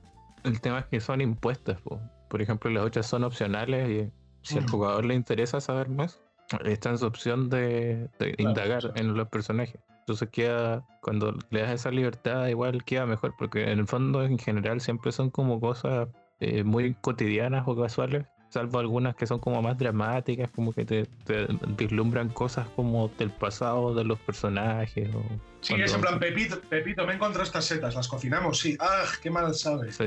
Ah, ja, ja, ja, ja, es porque las has echado poca sal, cosas así. O sea. Yo os digo una cosa, chavales. A mí, no sé si jugasteis del Cestiria para adelante, pero me dio mucha pena porque en el Cestiria las recortaron tela, ¿eh? Solo las ponen en los momentos cruciales o, o cuando estás en la posada todas de golpe. También más o menos como en el Secret Espero, Me dio mucha pena. Espero que en el, que en el nuevo, que es, es, el único tal es que realmente me, ha llamado la atención como tal, en el, ¿cómo se llama? El, Arais este, las quite las quiten, o no, no, no, no que las quiten, sino que sean opcionales totalmente, porque a mí me desesperan personalmente. Es como quiero seguir, ¿sabes? quiero seguir. Yo creo que esté como han estado siempre y quien no quiera verlo, tío. Aunque igual, o sea, con ese toque maduro quizás sean un poco anticlimáticas o, o, la escritura ya sea como en otro plan, no sé. O, o, como pasa en el remake del Final Fantasy VII, que es durante el juego. O sea, en el Final Fantasy VII en el remake, ellos hablan durante el juego. O sea, tú, tú, estás jugando, estás peleando y están hablando, ¿sabes? Y, está muy bien hecho, porque no tienes que esperar, ¿sabes? Sino que todo está en el. O estás andando, por ejemplo, y le dice Tifa, bli, bli, bli, bla, bla, bla, le dice a Cloth, y el otro, pues, fulanito, no sé qué, ¿sabes? Cosa que también pasaba en el 15, lo que pasa que en el remake del 7 está mucho mejor hecho. Y a mí eso me parece más dinámico. Me parece súper, súper dinámico, ¿sabes? Me, encanta cómo, cómo, está, cómo está hecho. Pero, porque igual hace un poco más realista los personajes de que ellos conversan entre ellos. No es como que cuando están peleando solamente hablen o cuando llega o te salta una escena.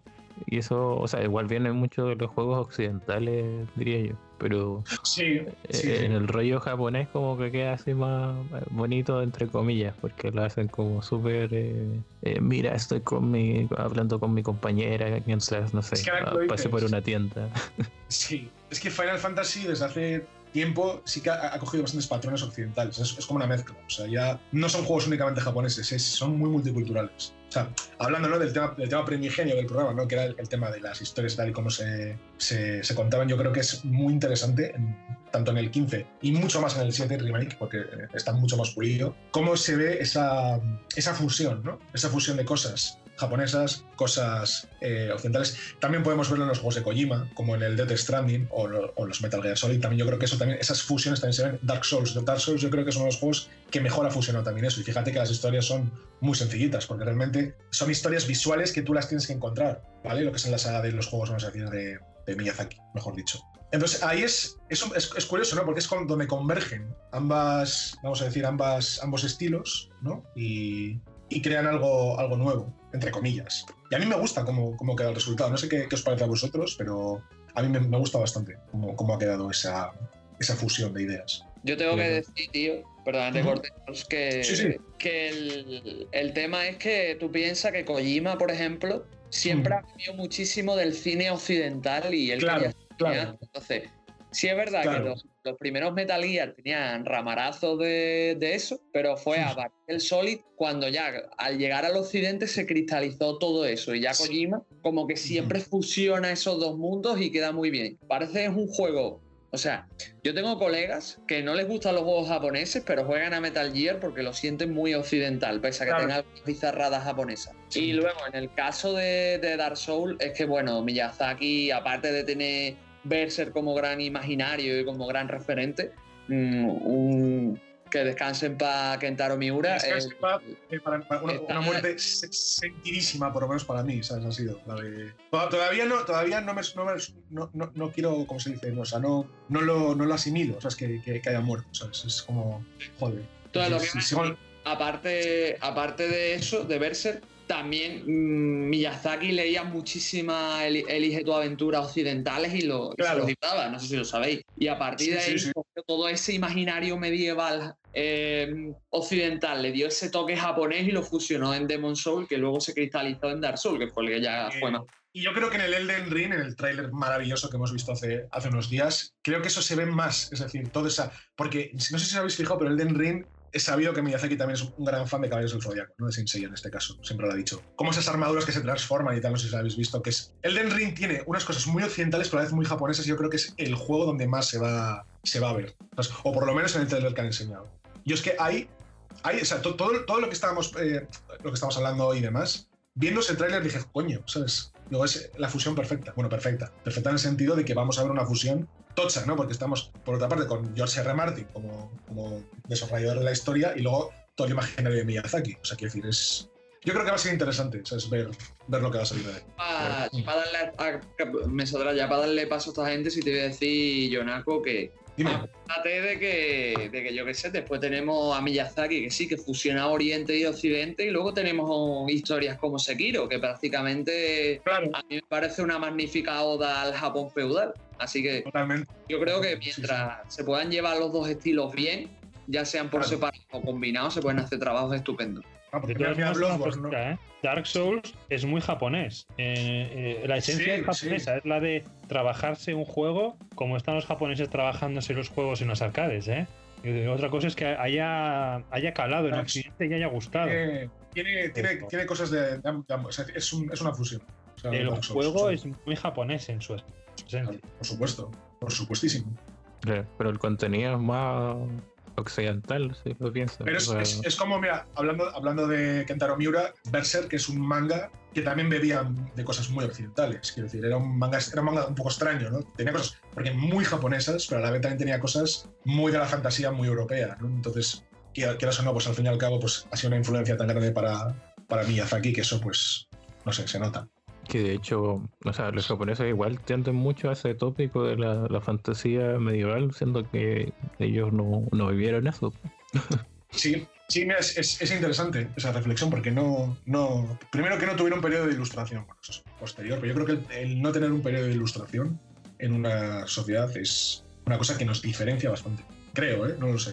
Bueno, Zelda es otro ejemplo súper medieval, súper japonés, y pues hecho japonés. que gusta, pero es verdad que. Mm, ¿Qué bases tiene? Claro, luego. Es curioso porque luego muchas veces nos ponemos nosotros y nos. Pero tú, ¿con qué derecho haces una obra que refleje el Japón de no sé cuándo? ¿Mm?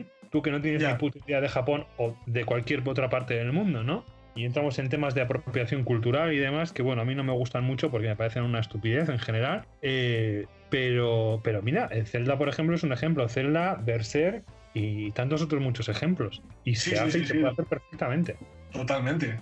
De todas formas, como son mundos imaginarios, como no es algo histórico, pues también es más fácil, por así decirlo, el hecho de, crear ese mundo pseudo medieval, ¿no? Porque al fin y al cabo Zelda, pues es extraño, ¿no? Tiene que tener cosas incluso futuristas, por otra, por otra parte.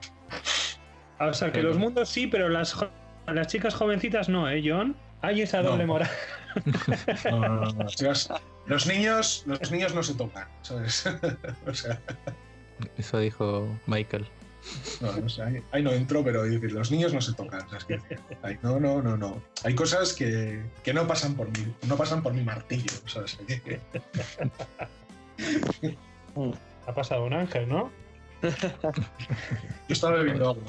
Luego, ya os digo, luego tenemos ejemplos de, apropiaciones religiosas brutales, ¿no? Sin Megami Tensei, que empezó, siendo una novela que fue Megami Tensei, que tenía ese toque religioso cristiano brutal, y luego ha pasado a convertirse en una saga de videojuegos prolífica, con increíbles referencias mitológicas y cristianas, budistas y, de todos los imaginarios, ¿no? Así que yo qué sé. Eh, me estoy acordando también de muchos juegos clásicos JRPG que también cogían muchas ambientaciones medievales y le metían muchos temas cristianos y religiosos, como estuvo comentando Andrei al principio del programa. Y también me, da, me da que pensar. Bueno, también me estoy acordando en el Persona 2 que el Hitler era el villano final invocaba a Satanás. sí, sí, sí.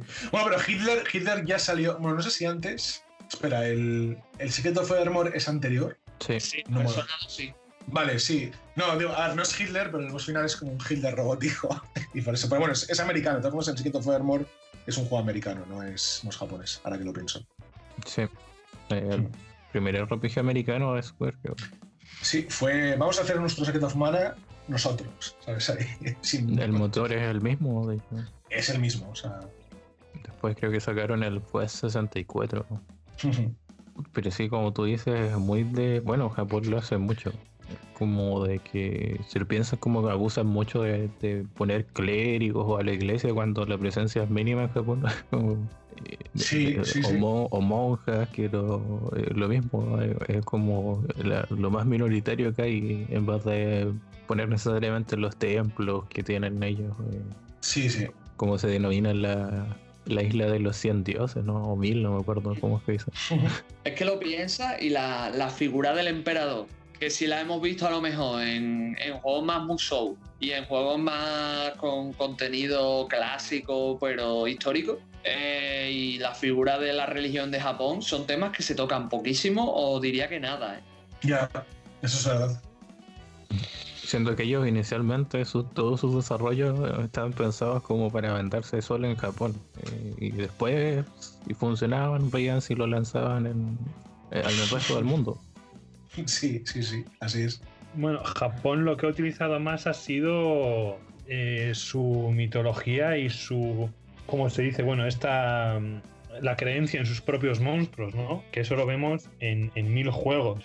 Empezando por Pokémon, siguiendo por eh, el Yokai Watch, por ejemplo, y luego vemos eh, el Muramasa, por ejemplo, me viene a la cabeza también, ¿no? Okami incluso. Y tenemos ahí un montón de juegos en los que es verdad que la religión está un poco de trasfondo y lo que se muestra son los, pues bueno, esos, las supercherías de, la época, ¿no? Que a, a mí también os digo una cosa, ¿eh? O sea, me parece que se les fue la puta cabeza. Porque eso de que cualquier cosa sea un monstruo, de que la taza del baño sea un monstruo, eh, los ñordos sean monstruos, las zapatillas de casa sean monstruos. Sí, bueno, pero eso, eso es un tema ya metafísico, eso, eso ya es un berenjenal, ¿sabes? De, de- quiero decir, ahí, eso sí que es complicado, ¿sabes? De- Pero porque es como acá, el- acá pero- sería un poltergeist y allá eh, tiene un nombre para cada cosa. ahí es un zapato con una antena, ¿sabes? O sea, Claro. Pero pues, eso, eso no mí, ¿eh? entraba, eso no entraba en temas de animismo, porque en Japón se llevaba el animismo, Claro. ¿no? Y el sintoísmo. Eso es, eso es. Entonces, por eso que los, los objetos tienen alma, ¿no? También muchas veces. De ahí, de ahí los robots, ¿no? De ahí los robots, la cultura, el culto tan, tan, tan enorme al robot, ¿no? Como, como casi un ser vivo, entre comillas. Digo entre comillas, ¿eh? No, tienen Es que es muy curioso, porque es que en Occidente el animismo se, se superó hace milenios. Es que yo hablo de superar, tío. ¿eh? O sea, yo en- eh, quizás me equivoque, pero a mi modo de ver es superar. Pero superar como de forma racional, de forma religiosa, es que hay. eh, es que es un tema Con complicado. religiones más complejas, con raciocinios. Tú has hablado de la ilustración antes, o sea, no estamos tan alejados. Hombre, a mí, a mí la, la- la religión cristiana me parece en muchos aspectos más atrasada que muchas religiones eh, animistas. A mí, ¿eh? Personalmente. Pero lo que pasa es que el en- cristianismo, eh, o sea, después de la caída del Imperio Romano, eh, Sí. lo que hizo fue absorber el- toda Claro, la filosofía griega. Por eso es como se puede hablar de que es más racional. Pero inicialmente era súper oriental. De hecho, no, no, no, no surgió en Europa, surgió en No, Medio no, no, no. Oriente. Claro. Pero son procesos que van cambiando y que van cambiando a las propias personas y que se van dejando atrás ciertas cosas. Hasta el punto Sí. de que el Papa dice que no existe el infierno. Que Sí, bueno, pero en el podemos tema- entrar en, en los debates de si sí, si no, si esto es una locura, No, pero, pero- bueno, decir, se va viendo un proceso, ¿eh? Y para mí el animismo es una parte de ese proceso, pero para Pero mí... perdería. Pero, perde- perde- pero es que eso está en parte de, de la globalización en el mal sentido, de que hay, yo creo que es- hay cosas que. Lo que es en el imaginario, ¿eh? que está bien que, que se preserven, en el imaginario cultural, quiero decir. No que sean cosas en las que se deba de creer, no, no, simplemente que son cosas culturales, ¿sabes? Quiero decir, es importante que cada. O sea, que, que se tengan eh, esos, esas raíces, ¿no? Por así decirlo, ¿no? Eh, diversas en, todo tipo de, pensamientos religiosos, no religiosos en general. O sea, a mí me parece, me parece importante que se preserven, o por lo menos aunque sea de forma mitológica en este caso. De hecho, en Japón, o sea, lo que yo decía, existen como templos no sé, más de 100 dioses distintos. Sí, pero sí, En, realidad eh, ninguno, o sea, los japoneses dicen que no creen en ellos, pero va por un tema de ritualidad. De, ritual, me refiero a, repetir la ejecución de, ciertas costumbres, como tú dices. Es como es, algo cultural, es parte de su identidad en el fondo. Que aquí también las, aquí también las tenemos, ojo, ¿eh? Lo que pasa es que igual no están igual más desligadas de lo que es la religión pero también hacemos muchas cosas que originalmente son muy religiosas. Muy religiosas. De todos modos, yo estoy en desacuerdo contigo en, el tema de la cultura, ¿eh? quiero decir. Eh, a mí me parece que estamos mezclando eh, el poder, poder, digamos, o digamos niveles culturales. Digamos que se mezclan muchas cosas. A ver si me explico como me quiero explicar, ¿eh? Porque que Japón, a Japón se le, se le considere que esta especie de animismo sea una cosa que haya que preservar, que por supuesto no me parece, vamos, no me parece mal que se, que se preserve ni se... Eh, es, parte de su, es, parte, de su, historia, tío. pero reconocérselo como algo eh, fuerte y como que no, no, es que eso hay que mantenérselo, yo creo que es más por porque tenemos la idea de Japón como potencia económica, militar, potencia mundial, que en otros países no se ven, ¿eh?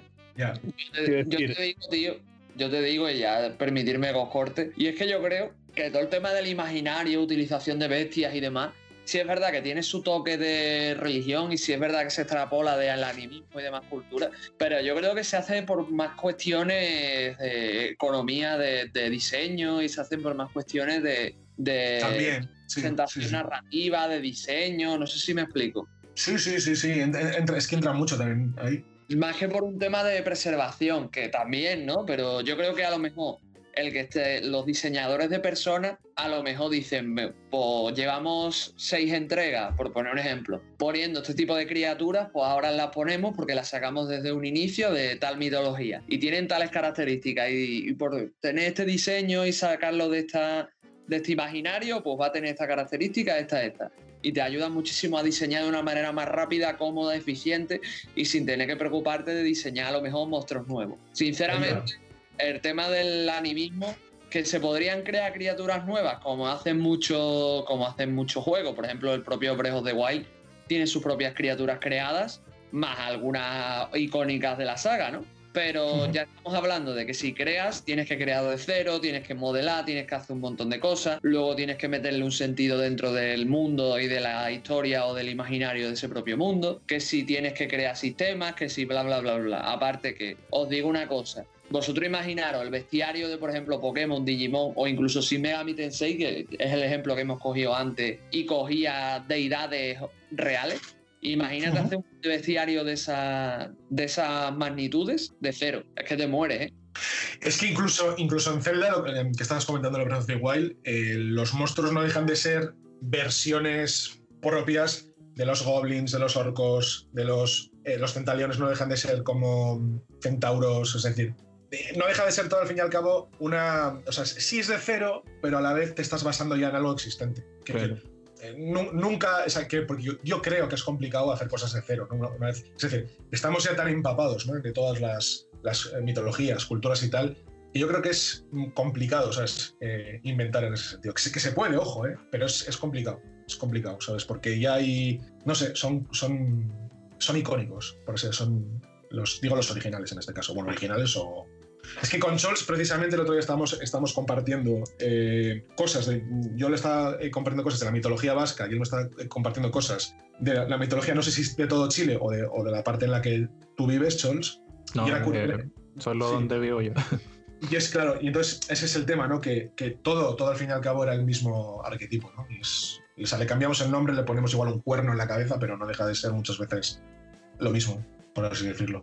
Yo, yo quiero decir, eh, eh, porque no, no, había terminado de hablar de lo de esto, pero mira, enlaza muy bien con la mitología, ¿no? Lo que nosotros llamamos mitología, que no sé si podría llegar a, a considerarse dentro del animismo, os digo, ¿eh? A Japón se lo concedemos y nos parece que está de puta madre y que es algo súper cultural y que es la polla. Y luego estaban esta semana, eh, me parece que en Perú, eh, celebrando el año nuevo en Sí.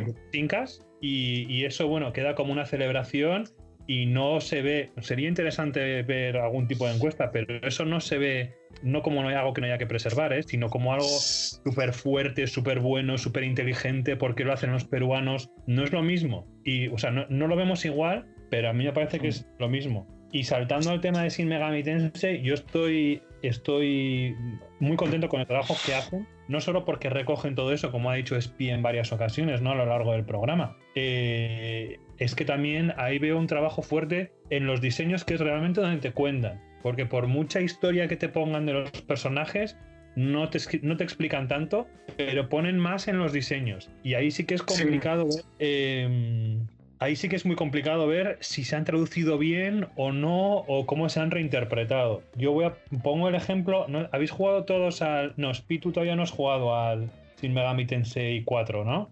Todavía no. Entonces no voy a decir cómo es, pero hay un diseño para los que lo hayan jugado de, de Medusa que es una reinterpretación, porque no es para nada como se la podrían imaginar los griegos, y me parece que como reinterpretación está de puta madre. Ta- espera, Sí. tanto la Medusa como el Minotauro. El Minotauro sí que creo que lo conoces, eh, Spi. Sí, el Minotauro sí. Y creo que tenemos la misma opinión sobre ese diseño, ¿eh? que es una reinterpretación, es una reimaginación bastante más moderna y me parece que está muy bien hecho. Así que en ese sentido me sumo contigo al aplauso a, a Atlus por los Megami Tensei. A ver qué Mira, diseño sacan mira. en el fin. Mira, mira Sirena en Final Fantasy. Es, es una sirena, pero que es más una arpía. Una arpía, es decir, es más una. Es más un pájaro que un pez, ¿no? Es curioso, ¿sabes? El, también que como, como lo han. Pero bueno, porque también las, las invocaciones en Final Fantasy son deidades existentes y las han reimaginado, ¿no? Porque Shiva, que no tiene nada que ver con, la- con el Shiva del hinduismo, ¿sabes? Que, decir, que son cosas también ahí que son interesantes. Bueno, Sí, hay unos saltos bastante grandes. Está el Molbol, el Tom Berry, ¿no? Que también son creaciones propias. Pero Sí. creo que son días de cero, ¿no? Hombre, el Tomber es algo maravilloso, o sea, siempre lo diré. Me parece, me parece un, un ser maravilloso, o sea, de lo mejor que ha creado los videojuegos. O sea, me, me encanta el Tomberry, ¿eh? es un- O sea, creo que Sí igual es- beben de, de mitologías quizás un poco menos desconocidas. Bueno, hay un tipo en YouTube que tiene como un bestiario donde te habla como de Ah, sí. cada criatura de, que se llama Ardagor. Eh, Ar- Ardagor, sí, te va a decir, Sí. sí, sí. Lo- lo- le- su- suelo ver, sí, sí, sus, sus vídeos. El tema es que. Pero claro, luego Final Fantasy pues sí tiene a los goblins, tiene a los dragones, no sé qué, pero sí que es cierto que tiene cosas muy. Muy, muy, muy bizarras, ¿no? Y, y- y por otra parte maravillosas. Con el Tomberry para mí es, es amor lo que le tengo a ese bicho. Mm. Graciosísimo. Ahí. Pero si lo piensas, al final cogen muchísimo Final Fantasy, los primeros, a ver, y crearon muchas bestias de cero, creo. Muchas bestias no tan Sí. de cero, pero se quedaron ya icónicas y las mantienen. Pero es que es eso. Estamos hablando de que es muy difícil hacer un bestiario de cero que tenga, muy su, difícil. que tenga su personalidad, que tenga sus conjuros específicos, que sirva como aliado, como enemigo, como lo que sea. Muy complicado. Vamos, me acuerdo hace poco que salió un artículo de Destino RPG, no sé si seguís la página, que estaba hablando precisamente de eso, de cómo compagina el bestiario de Pokémon y el de Digimon, porque ya entre los dos suman más de 2.000 criaturas, entre ambos, me refiero. Así Sí, que, sí. Sí, no, es que estoy, justo ahora. Bueno, hace poquito, bueno, hace poquito, hace unos meses, me repasé, porque hace muchos años que no me los jugaba, el Final Fantasy 1 y 2, la, versión de, Game Boy Advance. Me, encanta esa, esa versión. Y sí que es cierto que como que muchos bichos han quedado ahí, ¿no? Y algunos se han, utilizado, otros no. Y, y siempre, siempre me ha dado la sensación como que han querido hacer algo propio. Bueno, y no solamente en el 1 y el 2. Luego también, por ejemplo, te vas al 13, el 13 tiene unos monstruos bizarrísimos, por ejemplo. Igual también por, por esa mitología de los falcitos, ese rollo, ¿no? Pero no sé, no es que sim- simplemente, ¿sabes? Que estoy viendo un poco monstruos de Final Fantasy aquí en, Google y la verdad es que son. no sé, es, es curioso. Y luego que también hacer monstruos de una forma comercial también tiene sus pros y sus contras. Igual si haces unos monstruos demasiado psicodélicos no van a gustar, ¿sabes? Y tienes que recurrir al goblin, tienes que recurrir al troll, tienes que recurrir al dragón. ¿Por qué? Pues porque son universales, por decirlo de alguna forma. Yo creo que muchas veces incluso no se atreven precisamente por la recepción del, del jugador, en este caso. Por el miedo, ¿no? Yo en este caso pero- voy a atacar otra vez a Pokémon en ese sentido, en el que van en contra de. Sí, sí, siempre contra Pokémon, ¿no? Pero Claro. dicen, nada, en cada juego que saquemos nos inventamos otras 100 criaturas por nuestros cojones. Y a veces son pura basura. Y, quiero decir, o sea, eh, mm, eh, a nivel de estadísticas llega un momento en el que son exactamente, a nivel de mecánica, son exactamente iguales, tío. Ya. Los, Pokémon, quiero decir. Bueno, pero, pero han, creado, han creado a los Goblins en, el último. Que es que a mí el Goblin es mi criatura favorita, fantástica. Y el hecho de que hayan metido a los Goblins, que es el, el Imp, Imp y todos estos, ya chapo, ya está, ¿sabes? Lo, único que tenía que decir, sí, André. Y, no te digo que no, y no te digo que no haya un número de nuevas criaturas que se puedan meter Coño, en y siempre, hace, siempre gusta. A mí me gusta que. A ver, en este quinto no siempre utilizan lo mismo, porque acabas hasta los cojones. Mete algo nuevo, ¿no? Pero eh, es. que en Pokémon no es vamos a meter algo nuevo, es que igual metemos algo viejo. Y, bueno, y cogen a los algunos Pokémon y te los van metiendo a los viejos. Pero yo lo que le veo es que para mí al final mm, devalúa totalmente la, la propia creación. Porque cuando tienes 100 y tú eres uno, dices, ah, bueno, pues yo qué sé, mm, de 100 besos me cae uno. Cuando soy 200, hostia, ahora ya me caen uno de cada 200. Y cuando son 500, mm, si eres interesante o popular, te cae alguno, si no, desaparece. Eso es algo que yo insistiré siempre. Si Megami Tensei lo hace de puta madre, da más valor a, da valor a cada uno de los, de los bichos, pues en este caso por, por rangos de niveles, ¿no? pero todos tienen ese valor intrínseco. Incluso los más superiores en sí funcionalmente tienen el mismo valor, solo que tienen más, eh, más estadísticas, o mayores estadísticas, mejor dicho. Pero en sí siguen funcionando dentro de ese rango de 3-5 niveles que, pueden subir. Luego se vuelven igual que el resto. Ya te digo, André, es que yo creo que también los enfoques son distintos, ¿no? Porque Pokémon se vende mucho más a la hora de intento venderte Pokémon nuevo, intento venderte una región nueva, intento venderte a descubrir, ¿no? Por así decirlo. Y Shin Megami Tensei va por otras vías, más, va más, bueno, los, antiguos no tanto, ¿no? Pero los antiguos eran más de descubrimiento del mundo, de intentar sobrevivir, de llegar a la respuesta, ¿no? Mientras que más lo, por lo menos el 4 y el 5 y la saga Persona son más de contarte una historia, ¿no? Por lo que he estado viendo yo. Entonces, eh, son más de enfocarse en eso, mientras Pokémon yo creo que va más, más enfocado en mira la nueva región, mira los nuevos Pokémon que te ofrezco, mira no sé qué, mira no sé cuánto, enchochate de esto, enchochate de lo otro y tal. Y veo mucho de que la fórmula no es mala, pero el problema es que ya se está empezando a, quemar. Porque, tío, ya. Joder, sí, sí, sí, mucho.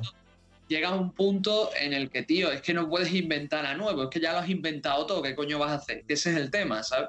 Y si Megami Tensei no le pasa porque puedes jugar con lo mismo, puedes jugar con los mismos demonios, pero cambiando unas cuantas cosas o añadiendo un par de cosas más y te sigue sintiendo, se sigue sintiendo fresco, ¿sabes?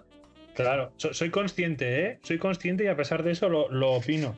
Y, pero, es que Nintendo, lo, hizo en su momento. Con el Pokémon eh, de GameCube, el Colosseum y el XD, que era la, como la secuela, sí que le intentaron dar un giro diferente que no, ¿sabes? que no se ha vuelto a, a ver.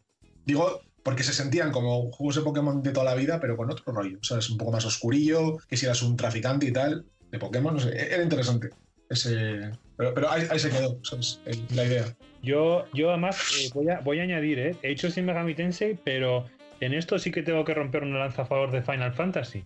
Porque Final Fantasy, como habéis dicho, aunque reutilice personajes eh, o enemigos antiguos y a veces incluya nuevos, los personajes antiguos eh, son diferentes o los van reinterpretando, los van reimaginando, a la vez que a veces manteniendo ciertas cosas, ¿no? De los Malboro, por ejemplo, esa absoluta pestilencia y esa, eh, esa facilidad para contagiar estados, ¿no? Por ejemplo, que es que es algo. Pero en cada juego son diferentes. Y a mí eso me parece de puta madre. Fíjate, incluso en el, en el Final Fantasy XV le dan una parte incluso dentro de la historia. No voy a decir cuál para los que no lo hayan jugado. Eh, o, los, o mira, los, yo siempre diré que los goblins del 7 son maravillosos porque son los goblins de toda la vida, lo que pasa es que van con un sombrero, con un gorro de lana de estos de, de no sé, van vestidos como de, como de ladrones, ¿sabes? Modernos. Y eso es graciosísimo eso. O sea, cómo han sabido reinterpretar el, mismo bicho, ¿no? ¿Sabes? De, una forma, pues hacerlos como ladroncillos. Sí, pero también os digo, chavales, es que vosotros lo pensáis y luego decís, tío, es que si saco un nuevo juego de Pokémon y no le estoy mm a la gente Pokémon nuevo, una región nueva y bla, bla, bla, bla, pues se cabrean. Es que al final nos dan justo lo que queremos. Por eso, por ejemplo, ahora va a salir el, como tú decías, Jonaco, que pues yo, por ejemplo, jugué el Colossus en el XD Y a mí me gustan, buenos juegos. A mí me, a mí me gustan, ¿eh? sí, sí, a mí también. Sí. Se salen, de la, igual lo, lo jugué. Se salen de la fórmula habitual y están bien. También te digo que para eso está el terreno de los espinos y para eso va a salir Leyenda Arceu, que supuestamente va a ser muy distinto a lo habitual. Por lo menos eso es lo que nos han vendido. Veremos a ver qué sale. Pero te das, pero te das cuenta de que no se atreven a. Es decir, porque no te, voy, no te voy a decir con esto que Pokémon Colosseum XD fueran, eh, vamos a decir, el siguiente Pokémon en cuanto a numerado, ¿vale? O sea, numerado con sus dos versiones y tal. Pero es como que, claro, lo dejan, lo dejan en, spin-off por ese miedo, ¿no? Porque pero es un tema comercial. ¿vale? Es un tema comercial, al fin y al cabo es un tema comercial, es decir, se podía haber llamado Pokémon, creo que era de la, de la quinta, no, de la cuarta generación, ¿no? Que era, ¿no? El, el Colosseum, no me acuerdo, o de la tercera, ¿no? el Colosseum y XD son de tres, lo que pasa que en el XD metieron personajes de cuatro, metieron Pokémon de cuatro. Eso es. No quiero decir que yo creo que no, sea, igual si, si, lo tienen hasta en mente, decir, hostia, y si cogemos y hacemos el siguiente Pokémon así, que tú en vez de ser un entrenador eres un traficante de Pokémon y tal. Pero claro, comercialmente eso yo entiendo que es, no, no podría funcionar muy peligroso, muy peligroso, no, no funciona. Eso no podría funcionar. A mí me encantaría. Y a mí, Y de hecho hay un hay un, un tráiler falso en YouTube desde hace años de, un ah, de una película Pokémon, eh, así, ¿no? Que se dedica a eso, ¿no? Que las peleas de Pokémon son peleas ilegales, que se meten en temas de mafias y demás que está de puta madre. Y digo, ojalá esto sea el. Ojalá existiera esto, ¿no? Ojalá hiciese una película de verdad. Pero, pero Pokémon no funciona así, porque por lo que has dicho, por tema económico. Pokémon tiene otro, otro modelo. Nintendo. Nintendo no lo va a permitir, ¿sabes? Que se haga eso. Yo personalmente me gustaría que fuese diferente, pero es el modelo de negocio que tiene Pokémon, es cómo funciona ese mundo, claro, esa saga. Y bueno, y me da pena, me da pena porque, pa, perdón, porque yo que crecí con esos juegos y al principio parecía que había una evolución. Yo lo, yo lo he vivido de otra manera. Y me imagino que si habéis jugado los primeros juegos, quizás tengamos una experiencia parecida. Eh, pero bueno, eh, Pokémon es eso, o sea, Pokémon no avanza en el tiempo, se adecua a los nuevos que a las nuevas generaciones y es así. Y a mí me pesa, me duele y me jode. Y pero eso me, sigo sigo opinando igual lo que he dicho antes. ¿eh? Creo que no quita, no resta valor a lo que he dicho antes sobre los Pokémon, pero es que esas, es verdad, o sea, esas sí hay que asumir que no, vamos a tener un, juego Pokémon por lo menos main a, día de hoy que vamos que, que, que no siga estos patrones.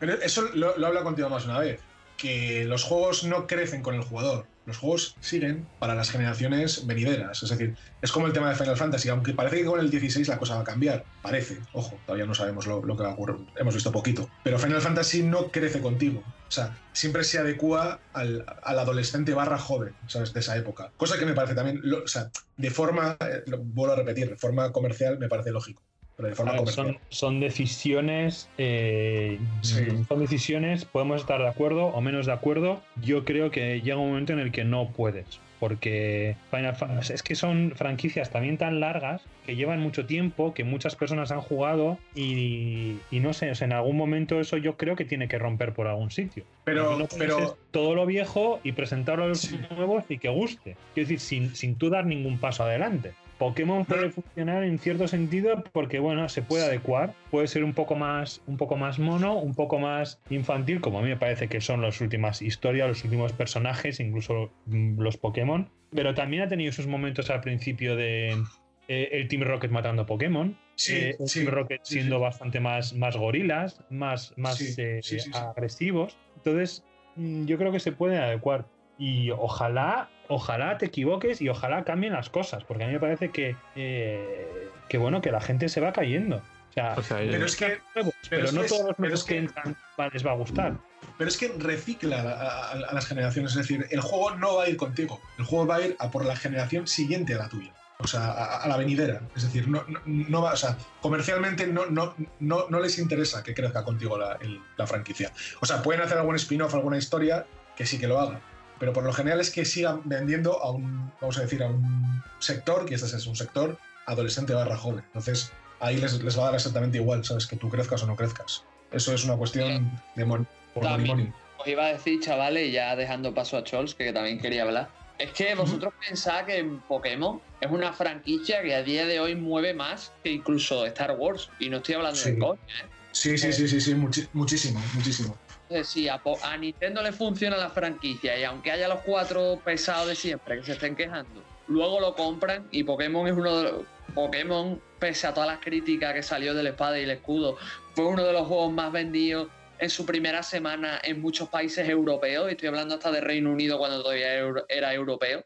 ¿De qué nos quejamos, tío? Es que ese es el tema, ¿sabes que quiero decir? ¿no? O sea, yo entiendo vuestro punto, pero yo creo que con Pokémon hay que coger la filosofía un poco que ha dicho Andrei, la de o te adaptas o mueres, o, te sumas a la ola o te bajas de ella. Y yo creo que no hay gente que se va, porque hay gente que incluso critica el juego y sigue jugando. Hay muchísima gente que ya está harto de Pokémon y lo compra y lo juega, y por eso Pokémon es tan vendido y es una franquicia que mueve tantísimo dinero. Y, yo qué sé, es que al final es economía pura y dura, como vosotros estabais diciendo. Entonces, totalmente. Yo creo, que Nintendo, sabiendo que creo que es una de sus franquicias más rentables, no sé si Mario estará al mismo nivel, la verdad, no he mirado números, eh, no, va a cerrar, no va a cerrar puertas sabiendo que gana tantísimo. Entonces, lo que yo pienso es que o te adaptas y tragas o te centras en otros tipos de títulos que beban de Pokémon o de los spin-offs. También te digo, Andrei, yo no sé cómo sentiste tú los Pokémon originales, pero para mí era justamente lo que estaba diciendo al principio, puro descubrimiento. ¿eh? Mm. Yo creo que, es que yo creo que, claro, si hemos crecido en esa vida, Pokémon nació de una forma, vamos, eh, cada uno puede vivirlo de una forma diferente, ¿eh? pero yo creo que vimos otra cara de Pokémon y ahora estamos viendo un Pokémon diferente. Eh, a mí me gusta pensar que si algo no cambia, a la larga acaba por, por perderse, ¿no? Por quedarse obsoleto. Eh, no sé, me da un poco de rabia que Pokémon no sea lo que yo quiero, que no crezca conmigo. Eh, no puedo negar que le tengo esa rabia. Pero bueno, como, como tengo también a Final Fantasy, ¿eh? Quiero decir, Final Fantasy no ha crecido conmigo. Y no sé, no sé si decir Mario, porque Mario también va por. Va, hace lo que le sale de la polla. Cada juego de Mario es, una, un mundo aparte. Yo os digo, os digo, chavales, que ya, en serio, Chos, ahora te dejo hablar, que el pobre está intentando hablar y le cortamos. Que para mí el cenit de Pokémon siempre ha sido blanco y negro. Para mí, creo que fue uno de los juegos, juegos de Pokémon que supo tener la fórmula casual y habitual de la franquicia, pero contarte una historia mucho más profunda, mucho más adulta. Y creo que es algo que no se va a repetir más y que debería y creo que funcionaría bien para ambos sectores de, público que tiene la franquicia. Pero bueno, Chos, te dejo ya hablar que ya te hemos interrumpido mucho. no, iba a decir que, o sea, igual Pokémon tiene sus cosas como más adultas, aunque no se note en las últimas entregas, pero están como por eh, un poco por detrás, no necesariamente Em, es como un poco a lo Dark Souls, si quieres, con eso de que si tú buscas y, lees archivos, eh, cosas como súper, no sé, murió tanta gente por un problema con un Pokémon, cosas y historias como bien que si tú escarbas las encuentras. O ahora todo el tema de, me acuerdo de, de Ultrasol y Ultraluna, porque creo que en Ultrasol no eran. Cuando viajas a la Ultra, ultra Ciudad, creo que se llama, no sé. Sí, sí, sí, sí, sí. Y ahí es como que, imagínate que los humanos desarrollaron un sistema que en el fondo drenaba energía directamente de un Pokémon así como por años y eso igual como porque ellos antes de eso drenaron toda la energía que había en su universo, ni siquiera en el mundo, en el universo. O sea, igual es como... O sea, es súper drástico cuando lo ves. Eh, o sea, es súper creepy esa ciudad. Y, es como. Yo creo que a veces te sorprende un poco ese tema de. De que tiene como unos arranques de la nada Pokémon que, que, se saltan, pero en general, claro, mantiene esa tónica que mencionamos de, de poca innovación. Por ahí vi que igual el último, o sea, el último, el legendario de, de eh, espada y escudo, el, o sea, no los perros, eso. Eh, eh, el otro, el Eternatus, que igual era como un, virus que posee a, los Pokémon de cierta forma, igual es como. bueno, eso es un poco Digimon si lo piensas bien. Hombre, sí, sí. saben, copiarse mutuamente, o sea, tienen que hacerlo, ¿sabes? Es, Ah, y la, aclaración que hablamos mucho como Pokémon Nintendo, Pokémon Nintendo, pero en realidad cuando hablamos de juegos es Nintendo y, para todo lo demás es de Pokémon Company, donde Nintendo solo tiene el 20% de las acciones. O sea, tampoco es tan. O sea, Nintendo gana plata con Pokémon, pero no tanta como eh, pensamos a veces. O sea, cuando, no son, cuando no son juegos. Pero la franquicia les pertenece, ¿no? En un principio. aunque sea de Pokémon Company. O sea, es que el acuerdo, ellos crearon The Pokémon Company por eso. Ya. Porque ellos tienen participación en The Pokémon Company, como para decir, no quiero que salga en PlayStation, ponte tú. Ya. Pero es como No, pero una que- propiedad compartida. Pero quien realmente tiene, la- vamos a decir, que realmente- realmente tiene el poder es imagino. ¿no? O sea, lo que es el poder de decisión de decir, no, este juego sale aquí. Te pregunto, ¿eh? No lo sé. Pero, o sea, yo creo que a nivel de juegos, probablemente hay un acuerdo de eh, solamente en los videojuegos, pero por ejemplo, todo lo otro, Sí, el anime, no. el manga, las cartas. No, no, no, eh, eh, solamente a los videojuegos, o sea, eh, únicamente a los videojuegos, sobre todo los juegos eh, principales, en este caso. O sea, lo que es el- la saga de Pokémon con dos, es decir, con dos variantes, o sea, lo que es el Pokémon de, siempre. Yo creo que eso fuera de Nintendo sería difícil, creo, no, lo sé. Bueno, eh, si no recuerdo mal, tienen ese acuerdo precisamente porque Nintendo eh, tiene, la, tiene el poder y tiene la sartén por el mango.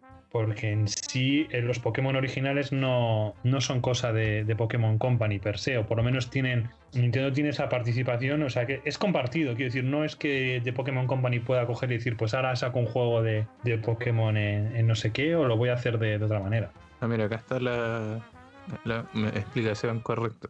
O sea, The Pokémon Company se creó el año 2000. ¿no? O sea, hablamos de Pokémon Oro recién. Y los derechos de Pokémon están eh, divididos entre tres entidades distintas. Para todo. Para todo efecto. Entonces, como tienen decisiones iguales, que es Game Freak, la desarroll- desarrolladora, y Creators, que era eh, la compañía que desarrolló Airborne, por ejemplo. Antes se llamaba. Ape Inc. Y Nintendo. Entonces, por eso es como hay tanto equilibrio que. O sea, todos reciben su parte, pero Nintendo no es como la dueña total, digamos. Ya, que ya, será ya. para centralizar la creación de juegos de Pokémon, ya que es verdad que es la, eh, la franquicia de- ficticia más, más eh, que más beneficios da a nivel de, de- de todo, o sea, de todo, más que Hello Kitty, más que Star Wars, más que Mario. Mario está por ahí también, pero está muy detrás de Pokémon, ¿eh? que mire, mire su día los, los números. Me imagino que será para eso, para que tengan un grupo concentrado, digamos, un grupo de expertos haciendo juegos de Nintendo, siguiendo novedades de Nintendo, eh, recibiendo, eh, pues, estando más en contacto con los fans, recibiendo ese feedback, pero, pero ex- exclusivamente para centrarse en que la experiencia o los juegos de Pokémon, pues bueno, pues que no sea que, yo qué sé, pues que Spi venga un día y haga Pokémon Oro, y luego venga Chols y haga Pokémon Blanco, y luego venga Yonako y haga Pokémon Ultrasol. no, no, no, Ultra, Ul- Ultraluna. Yo, yo soy de Ultraluna, ¿sabes? O sea, yo me compré el Luna, porque yo siempre me compro el que no es luminoso, el que es, el que es azul. El oscuro. y el Yonako, tío. Claro, claro, He ¿sabes? echado, he echado. Exacto, claro. Yo me compro o juego. No, pero que es- realmente es por- contrario al que juego como- un primo que como juega harto fútbol. Siempre pero le, como sabes que le por- llevo la contraria. ¿Sabes por qué fue? Porque eh, cuando me compré el primero, el, el rojo y el azul, como mi color favorito es el azul junto al verde, pues dije, pues me compro el azul. Y de ahí pues fui, fui tirando a los que se parecían más al azul, ¿sabes? En, cuanto a, a color, por así decirlo, más, más apagado. Pero es, es simplemente por eso, ¿eh? No, no, no hay otro motivo. ¿Sabes? Es ya una... Claro, Una tradición. Sí, sí, sí, sí es una exactamente una tradición. Tú lo has dicho. Pero es tan estúpido lo de las dos ediciones porque generalmente una edición es mejor que la, que la otra. No, es que no sé, no, no sé si es mejor o no, ¿no? No, no tengo ni idea. O sea, eso hay...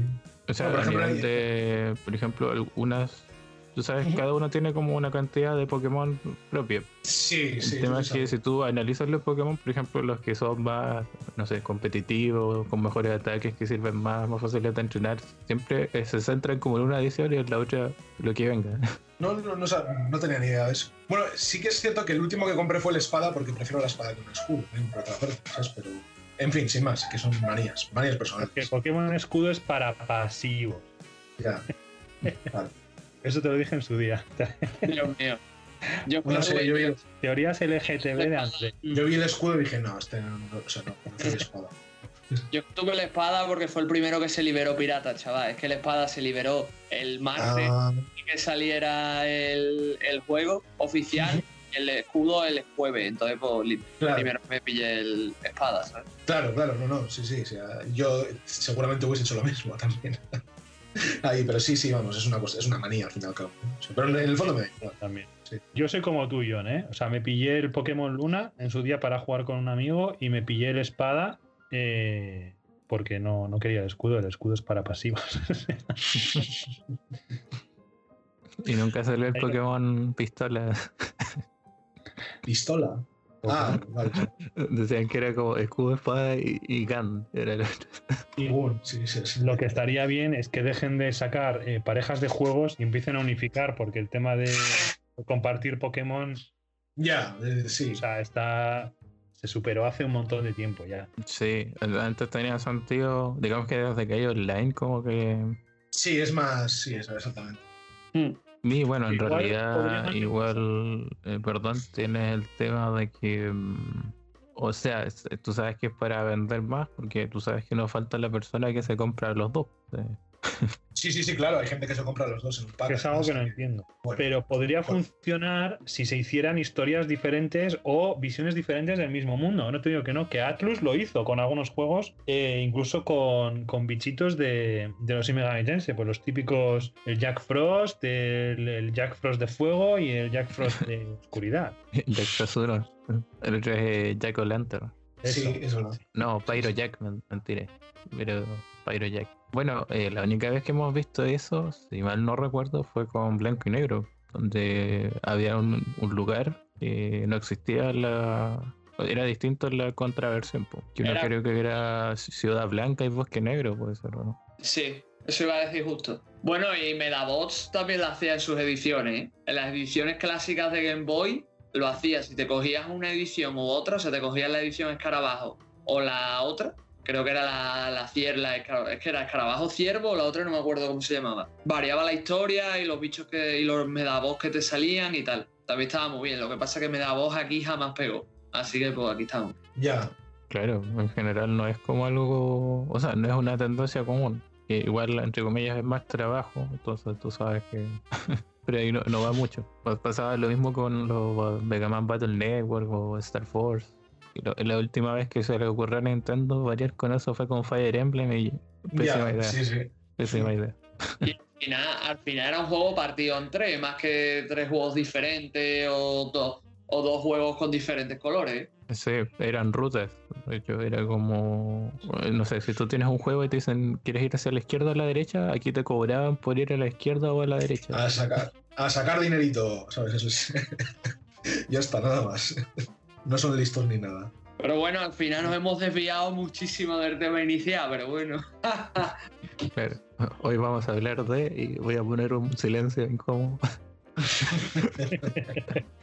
Siempre acabamos hablando de lo mismo. y voy, a poner unos cortes así. Hoy vamos a hablar y pegado cortes diciendo Loli, Nintendo. sí. Ahora empieza a entrar la tontería. cuando, tienes un mogollón de sueño ya sabes que. Eh, de, hecho, ahora mismo no sé si, estoy hablando con vosotros o, estoy escuchando un podcast. Fíjate el sueño que tengo. Dios mío. Yo me, estaba respondiendo un podcast. Me, me, llevo pasando minutos. Digo, hostia, pero si estoy, estoy hablando, no estoy escuchándolo. No es la primera vez que me pasa tampoco, ¿eh? O sea. No, pasa. pero, pero sí es verdad que hemos tocado temas de diseño y creación de juegos y cositas así, ¿sabes? O sea, no es que nos hayamos desviado totalmente del tema. Aparte que hemos tocado temas de tropos femeninos en Japón, que, bueno, aunque más con las loli, hemos tocado tropos que también está bien, hombre. Pues sí, ¿sabes? No, y joder, que es un tema muy extenso, ¿sabes? Esto se puede, es que se pueden hacer programas y... Se, puede hacer hasta un podcast, ¿sabes? Dedicado solamente a esto por poder, ¿eh? O sea, es, digo, o sea, es un tema que da, que da mucho de qué hablar. Eso que te joda Japón, Nintendo y Pokémon. Joder, Pokémon, Breath of the Wild, mierda y Gora Sonic. Eso es así, ya está. Le venta fuerza. Al final no tocamos, al final no tocamos en Rancagura, chavales. bueno, pues en Rancagura pues, habrá que hacer algo. bueno, nos queda, nos queda un poco de tiempo. Si queréis meternos ahí meternos en ese fregado, aunque ya hemos yo ya lo mencioné por encima. Yo, yo salió un remake. Sabéis que salió un remake del que jugó Andrei para PS4, tío, pero con más personajes. Con mejores físicas. También. Mejores físicas, guiño, guiño. Mejores texturas de, de la ropa. Sí que si no, oye, nos invitáis a otro programa y aquí venimos a darnos de hostias. No, no hay problema. Totalmente. Hace falta eh, esa catarsis. Yo creo que a programa al final le voy a poner de título final de temporada. Nada más. es lo mejor. Dios mío. Escuchad y ya nos diréis, ahora. O así. Dios Así mío. que yo creo que vamos cerrando. Han sido más de dos horas de grabación. Como no esperaba menos con los presentes. Como tiene que ser. Claro, obviamente el, el mensaje emotivo de gracias por acompañarnos a lo largo de esta temporada, escuchando los, programas que hemos sacado, ya con la incorporación de, de ESPI. Eh, espero que hayan disfrutado, eh, obviamente, de, de todos los programas que hemos hecho, los que han tenido su participación. Y eh, nada, eh, decirles que estén atentos a, a cuando regresemos. Va, va a tomar un tiempo, pero se vienen cosas. eh, está probablemente se integre la- el rincón de Espi. Todavía está en proceso de creación, pero bueno. Claro, se, se vienen varias colaboraciones. Hay programas entre comillas armados como uno con Nintendo. Y nada, muchas gracias por eh, apoyarnos en Seaside. Creo que, bueno, en estadísticas vamos bien. Ya, por ejemplo, en Anchor llevamos más de 500 visitas. Ah, mira, joder, eso es. Y so- Solo en Anchor. eh, eh, Siempre los cálculos con iVoox no me gustan porque eso. eh, no sé si un mono ocupa un abaco ahí, pero no sé. No, saben contar muy bien. Así que. agradecerles igual su, presencia al señor Johnny, al señor Andrei. Y, y por siempre igual estar apoyando el proyecto. Obviamente los invito a escuchar su- sus programas o lo que vayan sacando. No necesariamente de videojuegos. Y Espi yo creo que quiere hablar. Porque no ha hablado mucho de este programa. No ha hablado mucho este programa, Polar. Pues muchas gracias por escucharnos estos 15 programas de esta temporada, los dos especiales. Muchas gracias por estar con nosotros este tiempo, por apoyarnos y por todo este buen recibimiento que estamos teniendo poco a poco, sin prisa pero sin pausa.